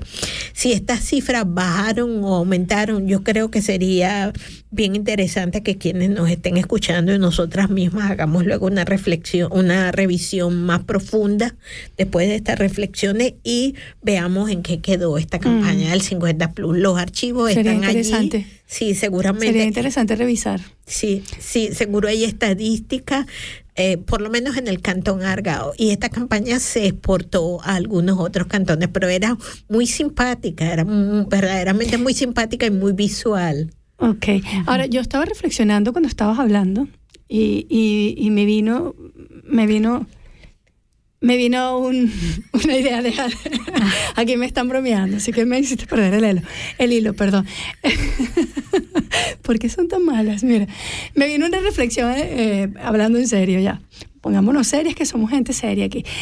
Eh, me vino una reflexión. Cuando tú sufres eh, un ataque, un ataque por decirlo así, Discriminación. una discriminación eh, racial o sexual o esto, tienes instituciones donde acudir, tienes donde ir y decir, miren, me, me pasó esto y esta institución, sea un trabajo, sea una persona, sea lo que sea, tienes como de cierta manera denunciar y que haya un cierto efecto sobre eso. Pero con esto, ¿dónde vas a denunciar? ¿Dónde vas? ¿Dónde vas y vas a decir, no me dieron este trabajo porque tengo 50, no me dieron este trabajo porque tengo el cabello blanco y fui y lo que sea? O sea, ¿dónde, ¿a dónde acudes para buscar tipo de ayuda, no? Porque a la larga es una discriminación. Claro. Eh, mm, sí, normalmente todo esto que termina en ismo, es por Ismo, alguna mm. discriminación. es.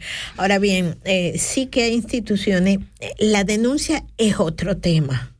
O sea, hay cosas que no son sujetas a, no están sujetas a Por- que se pueda resolver algo para llevarlo como al nivel de denuncia o va a quedar entre sí. tu palabra y la palabra del otro, como el tema de la discriminación, perdona si te interrumpo, la discriminación por el apellido. Este se hizo un estudio en el cantón de Zurich con muchachos que solicitaban puestos de aprendizaje. Y estos muchachos que solicitaban puestos de aprendizaje, un- la persona que realizaba el estudio les dijo, no coloquen el apellido y este no coloquen foto, fotografía. Mm. Y por sus competencias, lo que iba a aparecer allí, bueno, por sus obras seréis perdonados o vistos, ¿no? Entonces, por sus competencias se iba a hacer la selección.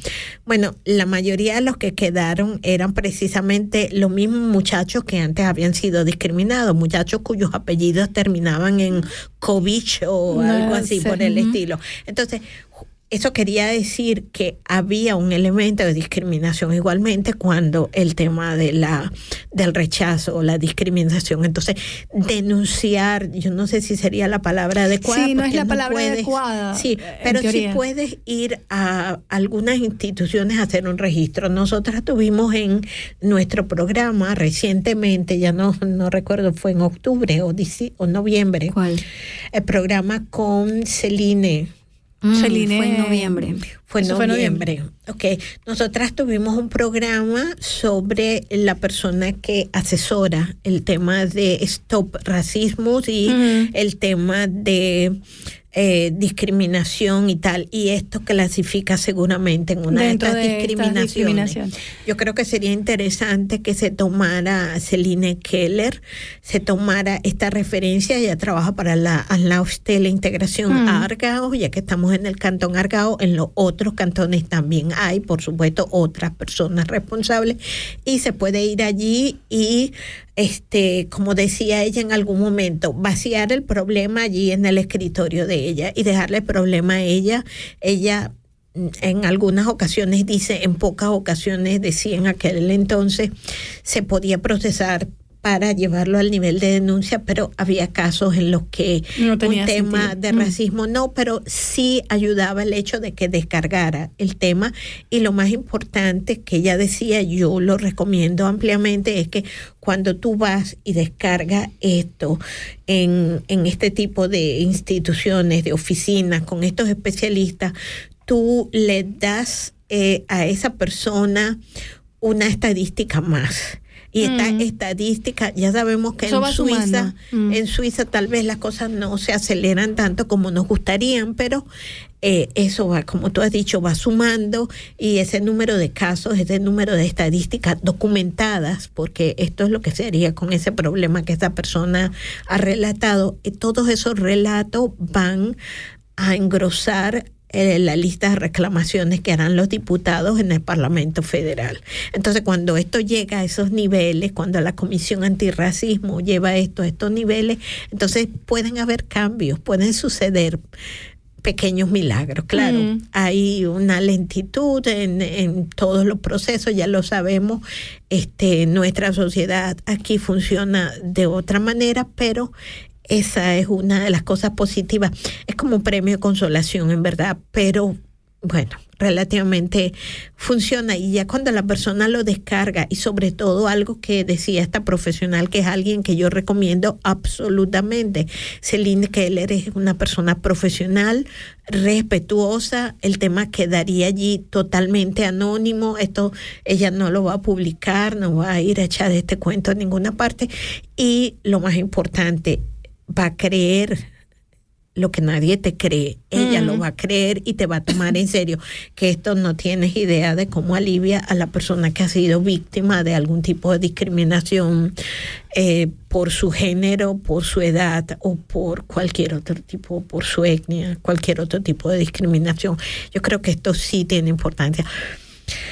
Eh, denuncia, ya eso son palabras A ver, mayores. cuando dije denunciar, Sí, sí, pero para que quienes nos estén Sí. escuchando, bueno, se lo reflexionen también un poco. Mm. Pero sí es importante dar esa, esas historias, esos relatos, darlas para que esto contribuya a que esas estadísticas aumenten. Por esto sabemos, por ejemplo, esto, ¿no? Hay discriminación con respecto a los apellidos, a los nombres de los estudiantes que están solicitando puestos de aprendizaje. Hay discriminación si colocan la fotografía, si eres rubia y de ojos azules y todo esto, tienes un poquito más de oportunidad que la persona que no lo es. O sea, hay ciertos criterios este, eh, etnocéntricos, Mm. eh, étnicos que se toman en consideración y es bueno crear documentación de todo esto. O sea, yo personalmente creo que sí, si te acuerdas de la entrevista con, con Celine, que Mm. Sí, sí, recuerdo bastante sí, bien. Sí, sí, esto es en líneas generales lo sí, que es ella la decía. línea, Sí. sí. Y sí es importante, yo creo que sí es muy importante. Eh, bueno, yo creo que esta, esta cuestión es que fue un poco el resultado que se consiguió con esa campaña del 50 plus, que era sensibilizar. En primer lugar, sensibilizar a la población, porque esas inseguridades existen. Tú dices, bueno, ya sí, ya levanté la familia, los crié, pero ahora que tengo 40 y algo, 50 y algo, Quiero ¿qué salir. voy a hacer? Quiero salir, pero tengo miedo, o sea, esto existe. Entonces, esa sensibilización también te dio así como un poquito de oxígeno, ¿no? Si, si se puede salir, si se puede respirar, en algún lado te van a aceptar y sí que también en algunas empresas, algunos empleadores sí tomaron en consideración y, y sí creo que mejoraron las estadísticas, pero yo invito a que revisen, ¿no? Campaña Sí, 50 sí. Plus desde el 2013 al 2016. pues, Justo, una- justo una encontré oficial. unos datos de esa campaña, las cuales dice que se había realizado a través de carteles con fotos de empleados de más de 50 años, pero en lugar de enumerar su edad, se enumeran los años de experiencia que tienen. Fue Mm. en el 2013 y 2014 Mm. y se había- ha registrado un incremento del 61% en el número de candidatos a un puesto laboral de más de 50 Mm. años que encontraron estas personas. O sea, los O empleados. sea, que ha, que habido un impacto. En todo el cantón de Argovia, Argao, el porcentaje es de 52%, a escala nacional 15%. Entonces, Entonces, sí, sí creo un, ha, ha- hay- un cambio, un ha antes y un creado un cambio. Sí, Se quiere cambio. decir que si este tema se sigue trabajando, porque no han habido más campañas tan significativas como esa, pues sí se puede crear mejor impacto todavía. Ya esta ah, fue, abrió las puertas. Sí, claro, claro. Y sí, pues esa- ese tema de sensibilizar eh, tanto Es- es empleadores sensibilizar. como, como candidatos y población en general este, es muy necesaria. Mientras hacemos todo esto, yo quisiera recordar algunas recomendaciones que, que nos permiten un poquito repasar el tema del edadismo y que nos permiten también buscar a dónde dirigirnos en caso de... Eh, bueno, en primer lugar está la página web del cantón, que es una página muy informativa, muy, muy completa. Está en 17 o 18 horas, no estoy segura del número de idiomas en el cual está traducida. Eh, por sus siglas en español sería www.hola-medioargao.ch Eh, está la Opferveratum, de la cual este, hemos hablado también en su momento antes con la señora Dennis Bechter. Dennis Bechter estuvo aquí entre nuestras invitadas y también es un lugar donde en caso de este, se puede acudir y pues solicitar asesoría. Ellas dirán si, si es apto o no el caso para atenderlo, si es la apto o no para eh, realizar otros procesos más allá, pero en todo caso quedará como un registro y estos registros estadísticos son muy importantes. Está la oficina de Stop Racismus, está la oficina de la Anlaufstelle Integración Argao, allí está Celine Keller, esta señora, pues sí, también la recomendamos como a la señora Denise eh, Bechter ampliamente, son gente muy, muy asequible, muy em, seria, muy profesional y solamente les pueden pasar cosas buenas si hablan con estas mujeres.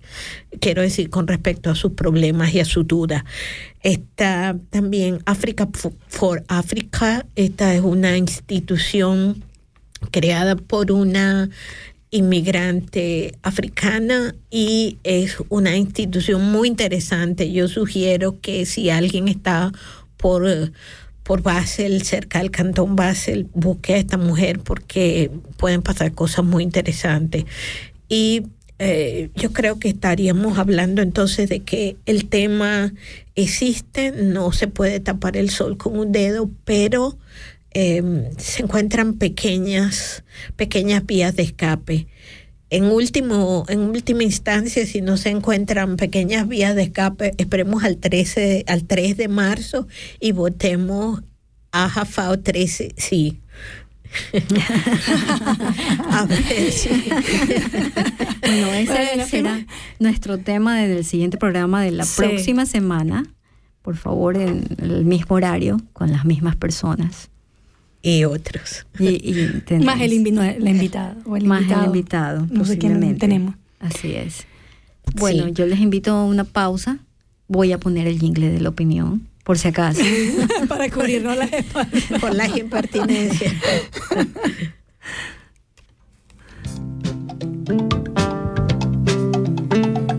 Debes amar la arcilla que va en tus manos. Die hier geäußerte Meinungen in Nosotras Radio stehen unter die Verantwortung von ihren Autorinnen und Autoren. Y si no, Las opiniones emitidas en nuestro programa Nosotras Radio son exclusiva responsabilidad de sus autoras y autores. solo el amor alumbra lo que perdura.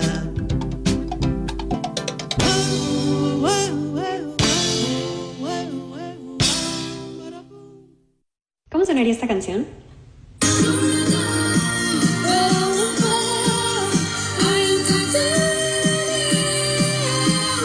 En español. No hay más que perder, y nada estoy.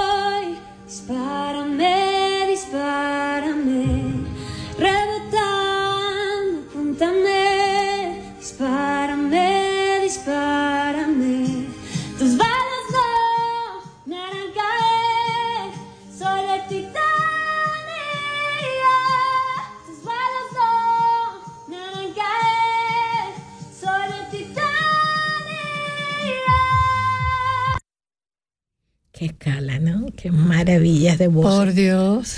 Hemos escogido estas maravillosas voces y esta maravillosa eh, canción. Hoy es un, un monotema, pero nos parece que es un tema importante porque este metal este, es muy fuerte, ¿no? Con esto se hacen prótesis y todo para, se usa mucho, con mucha frecuencia en la salud porque da estabilidad, porque es tan fuerte y es un poco lo que queremos simbolizar, no solo que la canción es muy, muy, muy, muy poderosa, muy enérgica, nos transmite mucho, a veces incluso cuando no entendamos la, la letra, pero si la entendemos todavía muchísimo más, o sea, te podrán todo, pero no te van a derribar. Entonces yo creo que eso es un poco el mensaje que, queremos dejar esta noche muy claro. Estamos hablando de edadismo, existe, es real, ya se van a dar cuenta que estamos diciendo la verdad. Esperen que pase un poco, que transcurra el tiempo, existe, sin duda.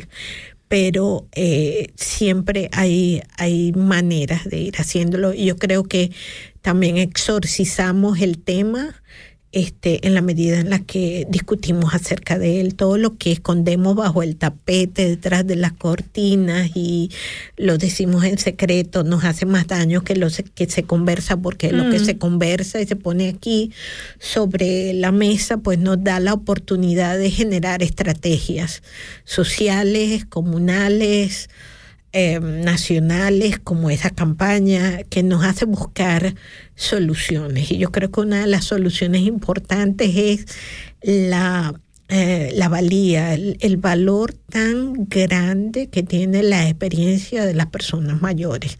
Y si esta experiencia de estas personas mayores se pone al servicio del aparato productivo del Estado, ya me acabo de pues, colocar los anteojos de... Pero las tengo mal con los anteojos, ¿no? Sí, sí, se te ve muy sexy. Entonces. Bueno, entonces cuando vemos que esto se puede poner al servicio del aparato productivo del Estado, pueden pasar cosas muy interesantes. O sea, no nos llenemos de complejos. El tema existe, el tema es serio, esa discriminación es real, además de que es la autodiscriminación, el saber que estamos mayores, pero no es el final de la vida y tenemos que seguir buscando, no es un optimismo de estos contagiosos que andan por allí, de estos optimismos de, de, de mensajitos de TikTok, eh, es un optimismo sensato donde tenemos que buscar esas posiciones alternas. El RAF ofrece una serie de cursos y estos cursos pues es interesante eh, buscar esa información allí porque pueden pasar eh, algunos cursos que, que son adecuados. Esto me recuerda que existen los aprendizajes para mayores y a veces estos aprendizajes, estos puestos de aprendizaje pueden ser un plan B. O sea, seguramente que llegamos con quienes llegamos aquí con determinados diplomas, este, los trajimos, pero algunos de estos diplomas perdieron después de, de 20, 30, 40 años, perdieron su vigencia y el mundo afuera es muy competitivo. Entonces, algunos de estos diplomas a veces ya no están tan vigentes, su actualidad ha, ha perdido un poquito eh, de su esencia y podemos pensar en un plan B. Entonces, el hecho de que Suiza ofrezca eh, puestos parciales de trabajo, de que la alternativa de que se puede trabajar eh, porcentualmente la alternativa, aun cuando esto va a implicar seguramente menos eh, pensión, pero no es igual recibir em, un 50% menos de la pensión y depender en 50% de otras fuentes, como por ejemplo la ayuda social, que es una contribución que existe y no debemos avergonzarnos si en algún momento la necesitamos a cosas peores pero no es lo mismo depender el 50 que el 100%. Entonces yo creo que estas reflexiones que estamos haciendo esta noche son para que esto, para que las pensemos, para que pongamos el tema sobre la mesa y pensemos, bueno, si hubo esta campaña, búsquenla, está de verdad muy, muy interesante y, y entusiasmante. O sea, cuando vemos a esta gente con lo que ofrecen. eh, Sí, ya. además que quizás una persona, un adulto mayor, eh, quizás mm, por, por hacer un ejemplo, ha, ha- hecho, ha hecho de su vida, digamos, un- una carrera y ya quizás no tenga el interés, pero quiera irse por otra vía, porque nunca es tarde para aprender algo nuevo. Claro, esto es lo que Entonces, ofrece el te dan esas herramientas. Y, y eso es bastante interesante porque, porque no todos los países piensan en ese sentido. Hay avances en algunos países. Suiza, en algún sentido, pues lo Es mejoró con campañas como esta. Y yo creo que debemos estar atentos y alertas a estas oportunidades porque a veces aparecen y se pueden se puede hacer el intento. No siempre logramos todo lo que queremos, pero bueno, el intento en todo caso se hizo. Pero las opciones están. A veces sí, a veces sí, y a veces son muy buenas opciones. Entonces, el aprendizaje para adultos, pues esto también existe. Hay gente que bueno, tiene que reinventarse, como dicen por allí. Hay que reinventarse, y, ese y es comenzar eh, el plan B, ¿no? Y si ya pasamos el plan B, pues intentar el C y así sucesivamente. Como todo el alfabeto vida. hispano tiene 28 letras, ¿no? Y si ya llegamos al plan Z y aún no hemos Ah. conseguido, empezamos ah. con los números que son infinitos, ¿no? Yo creo que es bueno también recordar eh, organizaciones como la, la ONU, la Organización de Naciones Unidas, muy, muy desprestigiada, especialmente desde octubre, esta parte, la pobre organización, pero esta organización, eh, según ellos, el primero de octubre es el Día Internacional de los Adultos Mayores, de los mayores. Mm. Y bueno, eh, es un día para simbólico, ¿no? Para simbolizar un poco el hecho de que estas personas están allí y, están acompañando eh, nuestras vidas o estas personas somos nosotros mismos y estamos acompañando la vida de otros. Pero en todo caso es la importancia de esto en, en eh, sociedades como la de los Estados Unidos o la sociedad canadiense.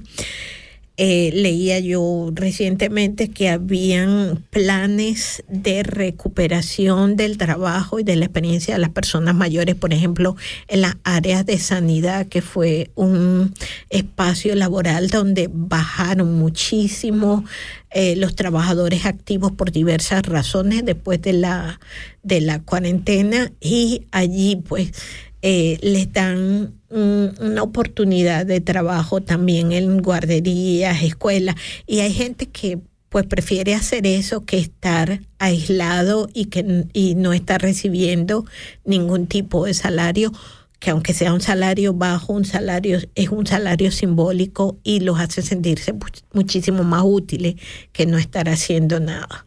O sea, yo creo que de alguna manera se motiva este, la sociedad en general y, y las sociedades, las diversas sociedades. O sea, no todo lo que está pasando en este momento es malo, pero sí, pues el, el sistema este, productivo actual sí tiene su- sus bemoles, sí tiene sus fallas y pues como decimos en español, la cuerda siempre va a reventar por lo, Por más, más delgado. delgado. Y lo más delgado es precisamente... Los más vulnerables. sí, los más vulnerables, los mayores, las mujeres, los Niños. migrantes. Bueno, Sí. en principio en Suiza no, el trabajo infantil no debe suceder, pero sí en el lado vulnerable, los mayores. O sea, Mm. no, aquí no está estandarizado el trabajo infantil. ¿no? No, no, no lo decía en el, en el sentido del Sí, trabajo pero infantil. por si acaso Sí, alguien lo interpretaba. Se, se vale Antes- para malas interpretaciones. Hoy estoy, uf. No, ya lo he dicho que últimamente mejor me pongo mis lentes de nuevo.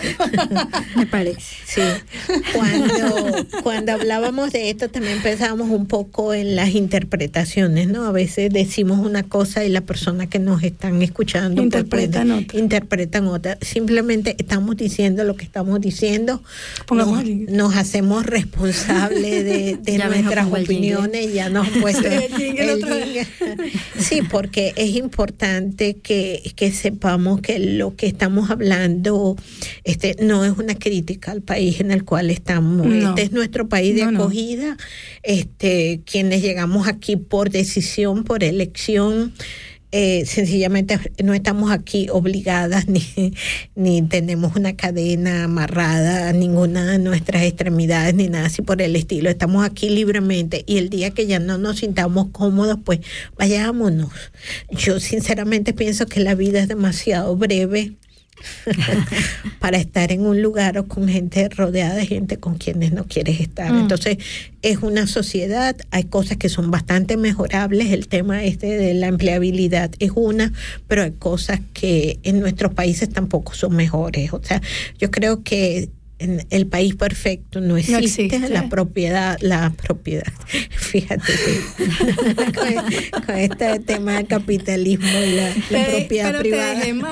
No, no, de ninguna manera. No es un secreto que yo soy de izquierda y para mí entonces- estos temas no son un secreto, pero suelo no mencionarlos y no quiero adoctrinar a nadie en mis convicciones ni en mis ideas, pero sí creo que en estas reflexiones que traemos aquí Son es bien perfectamente sí, es bien importante que esto, pues que lo reflexionemos, que lo pensemos, que somos inmigrantes, pero que no estamos obligados a estar aquí, que si ya no estamos cómodos, que vayamos a donde seamos felices, pues. Busca la luz. Me hacía la luz. Oh, por Dios. Sí, bueno. Esta es una broma muy pesada, pero Sí. en realidad hay que estar donde no. te sientas cómodo. Bueno, tú, nosotros lo podemos entender porque vivimos aquí, claro, sería una broma inentendible pesada, para otros, sí, es bastante pesada.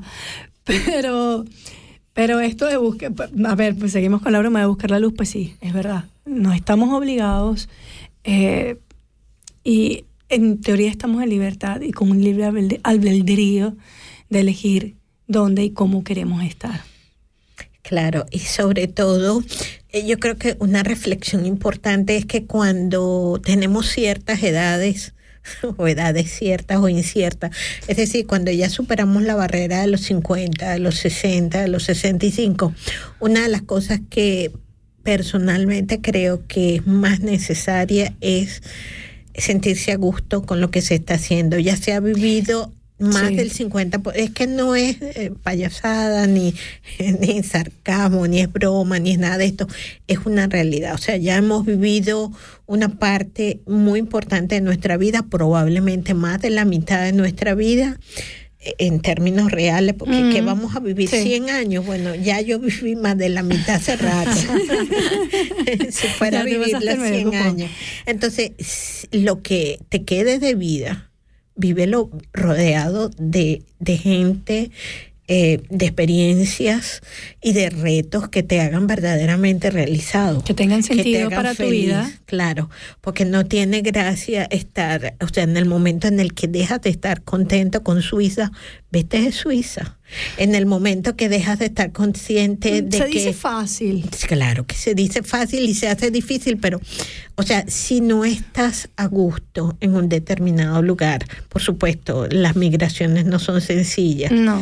Y esto tiene que decirlo a alguien que ha migrado varias Mm. veces, pero si hay gente, y lo sabemos, y esta reflexión creo que también es importante cuando hablamos de edadismo, hay gente que yo recuerdo en los últimos 30 años quejándose todo el tiempo Sí. del país, Sí, de la gente, sí. de los demás, de los demás siempre son los demás. Sí, bueno, pues- siempre otro es el responsable. Porque vives Entonces, en victimismo. Exacto. Entonces, bueno, cambiate esa historia, pues.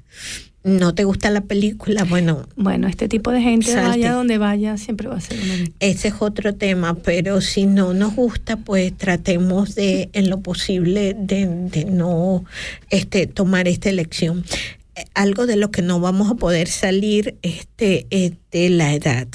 La edad es una condición, es una fase de la vida absolutamente normal. No importa cuántas veces nos tiñamos el cabello blanco de otros colores, por debajo seguirá siendo blanco. No importa cuánto estiremos nuestra piel y las cirugías La y todo.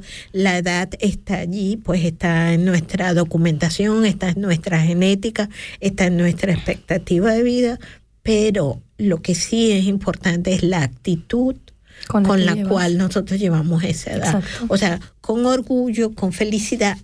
Yo estoy sumamente agradecida de los años que he vivido. He tenido una larga, larga, larguísima No, no, vida, muy buena, ver, muy buena, muy buena, muy buena. O sea, estoy feliz, súper agradecida de esta vida.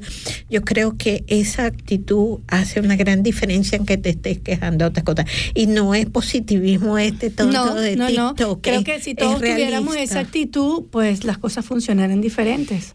Ya, pues, eh, pero se puede ir intentando. Yo creo que las reflexiones que hemos hecho esta noche sobre el edadismo tienen que ver con esto. O sea, eh, es una etapa más de la vida. Ya, pues, para llegar aquí hemos tenido que pasar todas las otras fases, las hemos pasado todos. Y yo creo que llegar hasta aquí también tiene su mérito. Ujú. ¿Cuántos habrán querido y no- lamentablemente no pudieron? ¿Cuántos habrán querido tener, no sé, cuáles otras oportunidades que tú, tú y la otra persona tienen y no tuvieron? O sea, tiene su mérito. Y cuando nosotros vemos una persona mayor que va lento, que le cuesta andar, que le cuesta subirse al tren, que le cuesta bajarse del tren, etcétera, etcétera, etcétera, deberíamos reverenciarlo, Mm. deberíamos respetarlo, porque esa persona segurísimamente que ha construido este mundo este, en el que nosotros ahora estamos y que ha contribuido a muchísimas otras cosas que a lo mejor ni nos imaginemos. Entonces, yo creo que si lo entendemos así, podemos ver a este fenómeno del edadismo desde otro punto de vista. Mm. Y esa es un poco la Desde el respeto y la tolerancia. sobre todo, sobre todo, porque tal vez no podemos amar a otra, hay gente que tiene incapacidad para amar, pero respetar deberíamos todos, eso sí, es obligatorio. Entonces son mayores a respetarlos, pues, o sea, ya, esta es, esta es la reflexión de la, de la noche, ¿no? Que el edadismo no sea eh, una discriminación que se hace por hacerla. Yo te, te respeto porque eres humana, si eres joven o si eres mayor o si eres estás en el vientre de tu madre. O sea, Debería tengo ser el que principio de respetar todos. exactamente tu vida. Pero, Pero esto viene mucho también reflexionando sobre este punto mm, con la educación. Porque si no empezamos desde temprano a educar a un niño, que empecemos desde temprano, ¿no? A educar, obviamente siempre van a existir la diferencia, porque un niño, un adulto joven, un adulto mayor, pues sí, hay la diferencia. Pero si tú enseñas a esos niños a respetar y a tener un poquito de ah, empatía con eso, porque es que mm, mm, respetamos desde el punto en el que no realizamos que vamos para allá. Con suerte. ¿Me explico? Con suerte. Con suerte. Sí, esa es una manera de combatir el cuento. Exacto, es un tema de prevención. O sea, si tú educas, Claro. tendríamos una sociedad un poco más empática, por decirlo así. Pero no existe. Eh, con- Eso debe de ir acompañado con política y legislación al mismo Sí, tiempo, señor. porque Sí. influye en la educación de los chicos. Sí, es lo mismo que el, el tema de gestión, de, de gestión emocional. O sea, si enseñamos a los niños desde, desde temprano, si fuese una clase, una, una materia en la escuela, si fuese algo que están no obligados a aprender, pero sí, la, la- sí lo, lo, aprend- lo tienes que aprender. Pero como no estamos educados, entonces todos andan en su bola. Yo he visto niños burlarse de los viejos. Yo he visto niños, aquí los ado- adolescentes, y esto me, me responsabilizo al decirlo, yo lo he visto. He visto adolescentes faltar respeto a un viejo. He visto adolescentes patear a un viejo. Esto lo vi en Zurich. ¿Y qué has hecho tú? Te quedas así en dos, en dos pedidas. Te metes, pero no te puedes llegar hasta un punto. Porque si tú tocas a un chico de estos, tú también te metes Sí, en pero por ejemplo, en, en las O sea, estaciones de tren. las estaciones de en- tren, ves cada Y en cosa. los trenes tú puedes llamar al personal sí, de sí. guardia. En y ese, ahí en ese hay momento que había Relatarlo. Solo estoy contando mi experiencia desde, desde, Claro. desde afuera, ¿no? Entonces, si no educamos, porque bueno, quizás puedas dar la educación y no todos la van a coger, ¿no? Pero en la media, la mayoría lo va a coger. O sea, la mayoría va a absorber esa educación. Porque esto no empieza en la escuela, es que esto empieza en la casa. Esto es, este es el mismo Claro. tema siempre. Así Claro. es. Claro. Si tú no enseñas a tu hijo a respetar a tu abuelo o a respetar a tu papá, que es un mayor o lo que sea, imagínate cuando vas a la calle. Mm. No, no conocen eso. Y esto es parte del- Y eso lo ves a, a nivel de mundial. la fractura que tiene nuestra sociedad. Claro. Claro. Claro, porque el edadismo existe, pues. El edadismo Entonces, está a lo largo de la vida. claro. No quiere decir que de no te hagas una En broma. algunas sociedades, en algunas Sí. sociedades, pero quienes nos están escuchando, por eso te he preguntado qué hiciste. Eh, O sea, es la reflexión que hicimos cuando algo de esto pasaba, porque aquí hay la posibilidad de, De- acudir a las autoridades y esa es una agresión y Es eso una sí, agresión. eso sí es sensible de denuncia. Que es una de- Claro, agresión. es una agresión. Estos menores pueden ser responsabilizados o Sí, sus padres. totalmente. O sea, esto no debe, de ninguna manera, no debe suceder. No se le, no se le debe, en principio, faltar el respeto a ninguna persona. Pero Mm, eh, sí, por ahí eh, leía yo, alguien preguntaba, ¿y cómo se debe llamar a una persona este, que supera los 65 años? Y otra persona le respondía, se le debe llamar usted y por su nombre y su apellido. A nosotros nos educaron así. Así no es exactamente. Esa era, es. eh, era un poco la eh, sí, el sistema como era anteriormente, ¿no? a O sea, esto voy. Eso me La choca educación mucho de viene de casa también. Eso me chocaba mucho, de, las Suiza sociedades cuando también. claro. Yo te puedo contar una anécdota mía personal. Mi mentor, mi mentor se jubiló a los 90 años. Él en- enseñó a toda una generación Mm. cómo diseñar, cómo dibujar, y él anhelaba dibujar en AutoCAD, que es un sistema operativo para Mm, mm. digital para dibujar. Y él se fue porque eh, decidió ya irse a descansar. Su esposa estaba con cáncer y dijo, bueno, me voy. Dale, me retiro. Pero él era una máquina, nadie lo podía igualar. Tenía sus, capa- sus facultades y capacidades Exactas, manejaba, con decirte, al 100. al 100%. Él ahora tiene 94 Porque años. es una pasión. Y esa pasión Claro. te da esa gana y esa energía para vivir. Pero cuando tú le dices a ese, a ese adulto mayor, usted no puede trabajar aquí, usted no puede enseñar, ¿qué va a pasar? Me voy, me retiro a casa, me deprimo en la media. Se deprimen y es una pérdida. Al final también es una pérdida Una para la sociedad pérdida porque ese- esa persona Claro. tenía demasiados conocimientos y experiencia en el área que él manejaba. Claro. Entonces, si ese señor se hubiera retirado a su casa, no hubiese tenido la cantidad de especialistas que él eh, instruyó durante su tiempo, que me imagino que eran tus compañeros. Pero a lo largo eh, de eh, su es vida. una sí. retroalimentación. Claro, eh, era fantástico sentarse a escuchar a este hombre y hablar de sus experiencias y de dónde vivió. Vivió como en cinco países y, y transcurría. Y toda esa Y- experiencia la iba pasando de generación en generación. Eso que tú nos estás contando es exactamente lo que hacen los adultos mayores en las tribus indígenas, en la mayoría de las tribus indígenas. Claro. Por eso son tan respetados. Por y lo que supuesto, y hacían- admira- este hombre era admirado por toda la compañía. ¿Quién se atrevía a decirle algo a él? A él se le abrían las puertas, a él se le ponía una alfombra roja en todo el edificio. Te hablo de un edificio bastante Mm. grande y con mucha gente. Y él era un hombre muy sencillo, pero él se distinguía por su capacidad de empatía, su, Tenía una aper- mente eh, su apertura y, y su generosidad de conocimiento. mm, una mente activa, abierta, o sea, claro, y te puedo hablar de un par de casos porque no más perdió facultades.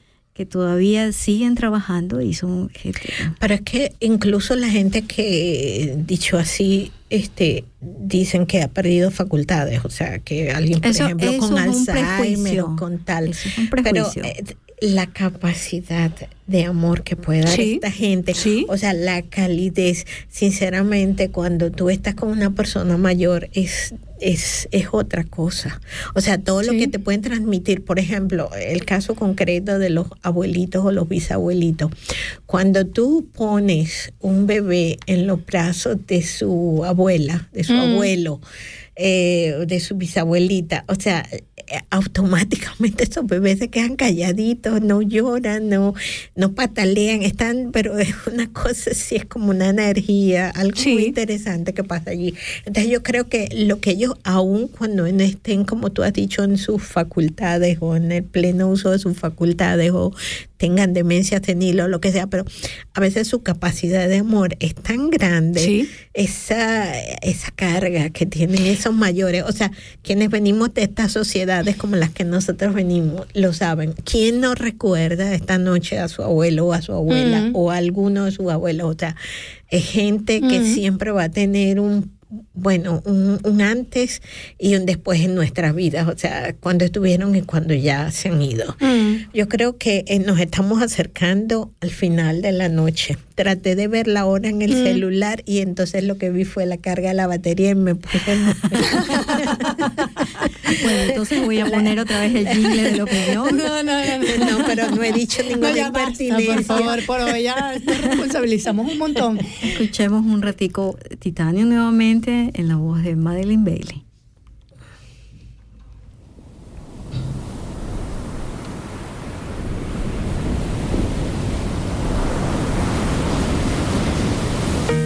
You shout aloud, but I can't hear a word you say. I'm talking loud, not saying much.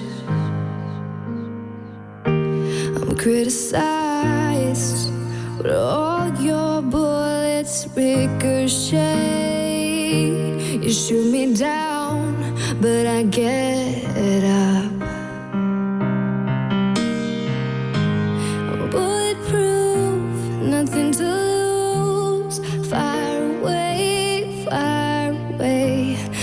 Ricochet, take your aim. Fire away, fire away.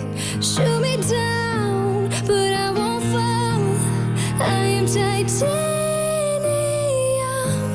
Shoot me down, but I won't fall. I am titanium.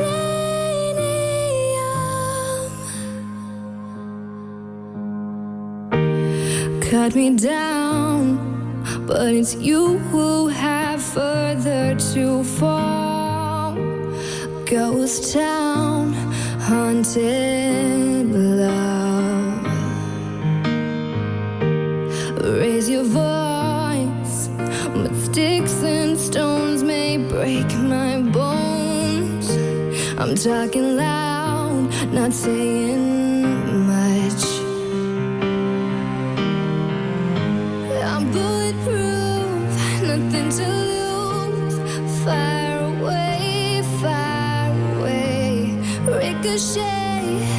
Take your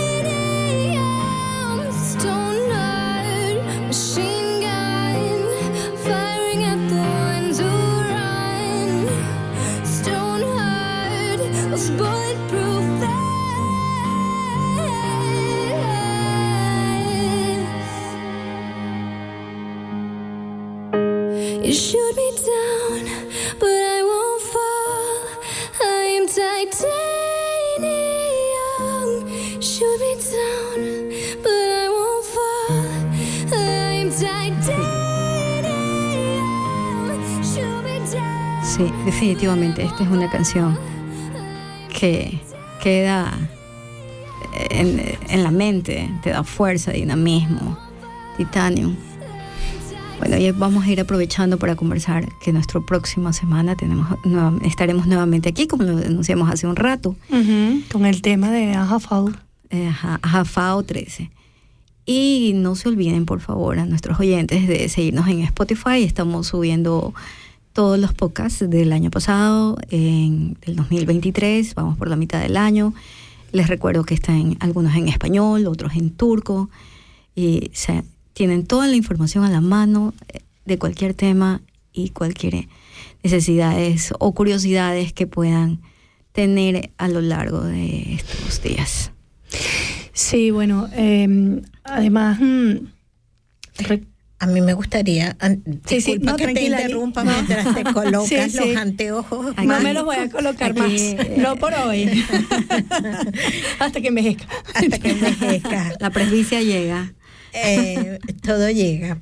Mira, a mí me gustaría pedirte, por favor, Alexandra, que repitiéramos un poco las coordenadas de, de nuestras redes y todas Bueno, nos cosas, pueden ¿no? encontrar en nosotras. Argao, Mm, en, en Instagram. Instagram, así es. Eh, también estamos en Facebook, en, en uno de los grupos de nosotras. Ar- Y- Argao.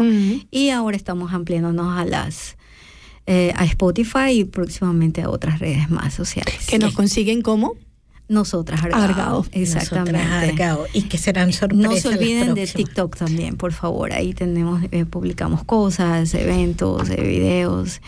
Y siempre son bienvenidas cualquier comentario. eh, sí, para mejorar también. Ajá, feedback, eh, positivo o negativo, siempre sirve en todo lo que hacemos. La- sí. Así es. Y no se olviden de escuchar los programas anteriores. Cuando nos referimos a negativo no significa que, que, que sean irrespetuosos. O sea, se No, puede no. hacer una crítica Claro, desde la- el punto de vista constructivo. Claro, o es sea, constructivo. no me gusta por tal cosa o esto es mejor. Podemos corregir con la opinión de nuestros oyentes. Pero Por supuesto, sí, lo, que sí eh, nos gustaría, lo exigimos, Dentro del respeto. Sí, dentro del margen. respeto del- a, a- a la persona este, que están leyendo sus comentarios, pero también respeto a nuestras compañeras, en este caso a la ingeniera Alexandra Frey, Ah, que es la persona que se ha hecho responsable De de, de esta- las de estas redes, de estos medios.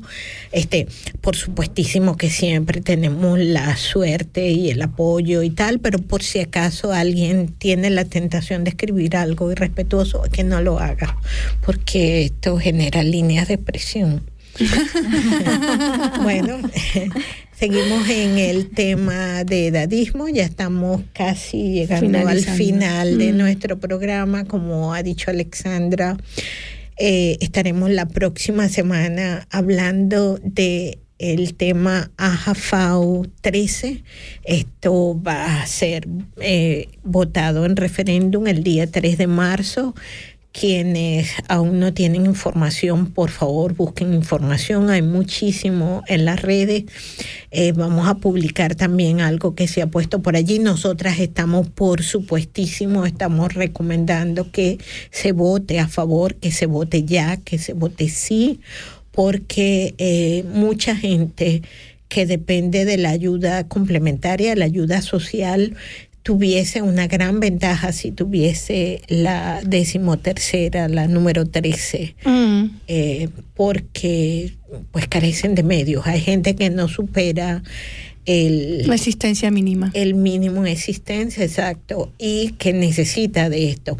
En algún momento también nosotros vamos a precisar de esto si tenemos la suerte de llegar a esas edades post primaverales. Nos reímos porque en el otoño, sí, ¿no? sí, sí, pero o en el invierno, pero esta eh, gente que tenga la oportunidad de llegar allí, pues tendrá la oportunidad de pasar una vejez menos vulnerable. O sea, aquí hay gente y no son extranjeros y no son migrantes, aquí hay gente que ha dado toda su vida para construir este país tal y como lo encontramos los migrantes y que hoy están en condiciones deplorables, en condiciones sociales y financieras deplorables. Así que Mm. si podemos contribuir con nuestro voto y si no votamos con nuestra propaganda para que ese referéndum, esa iniciativa salga adelante, pues hagámoslo. Y la semana próxima el tema será precisamente ese. Y entonces va a ser a finales de enero, el 31 de enero, para que nos dé tiempo de, de convencer tres o cuatro Tres, cuatro personas. más, somos nosotros. A mí me gustaría leer brevemente eh, un, un par de, de estadísticas, ya sé que estamos al final, pero un par de estadísticas Claro. para que nos eh, metamos más en el tema. Ciertos perfiles, esto lo estoy leyendo el swissinfo.ch, ciertos perfiles de personas mayores están más expuestos a la pobreza. Y aquí señala, estos perso estas personas de mayores de 65 años tienen un 13% del total. El género mujeres tiene un 17% del total. El género hombres tiene el 9,9%. Las personas viudas tienen el 17,5%. Las personas de nacionalidad suiza tienen el 12,9%. Las personas extranjeras de nacionalidad extranjera tienen el 29,1%. Según su nivel de formación, si tienen educación obligatoria culminada, tienen el 33,9%. Si tienen educación secundaria culminada, tienen el 12,9%. Si tienen educación terciaria, o sea, universitaria culminada, tienen el 7,6%. O sea, a mayor instrucción, menor pobreza. Y eh, si el lugar de donde desarrollan su vida es una comunidad rural, tendrán un 20,2% de pobreza y en una comunidad urbana el 11,9%. O sea, estas son estadísticas interesantes para destacar y para recordar en cuanto a las personas expuestas a mayores niveles de pobreza. Hemos hablado esta noche de pobreza, de edadismo, de tasas de desempleo, hemos hablado de la necesidad de los cambios y de la necesidad de la conciencia y de que eduquemos desde el origen. Aquí nos despedimos desde Nosotras Radio. Alexandra Frey en los controles. Gracias, Alexandra, por Gracias todo el apoyo ingenieril que hay detrás de este programa. Me tiene Nuestra trabajando robotina. la doctora, me tiene trabajando. Así es. Muchas gracias a la doctora Mayra Hirt. Bueno, me despido esta noche y eh, sé que generé un impacto bastante alto con mis lentes. Estás despedida. Me acaban de despedir por los lentes. No, mentira. Gracias a todos y esperamos, los esperamos la próxima semana con ese nuevo tema que tenemos y a ti, te- Alicia, que también se tiene que despedir porque ya, ya, ya nos estamos yendo. Estoy despedida. Buenas noches a todos y gracias por la audiencia. Das ist ein Kanal K Podcast gsi. Jederzeit zum Nachhören auf kanalk.ch oder auf deinem Podcast App.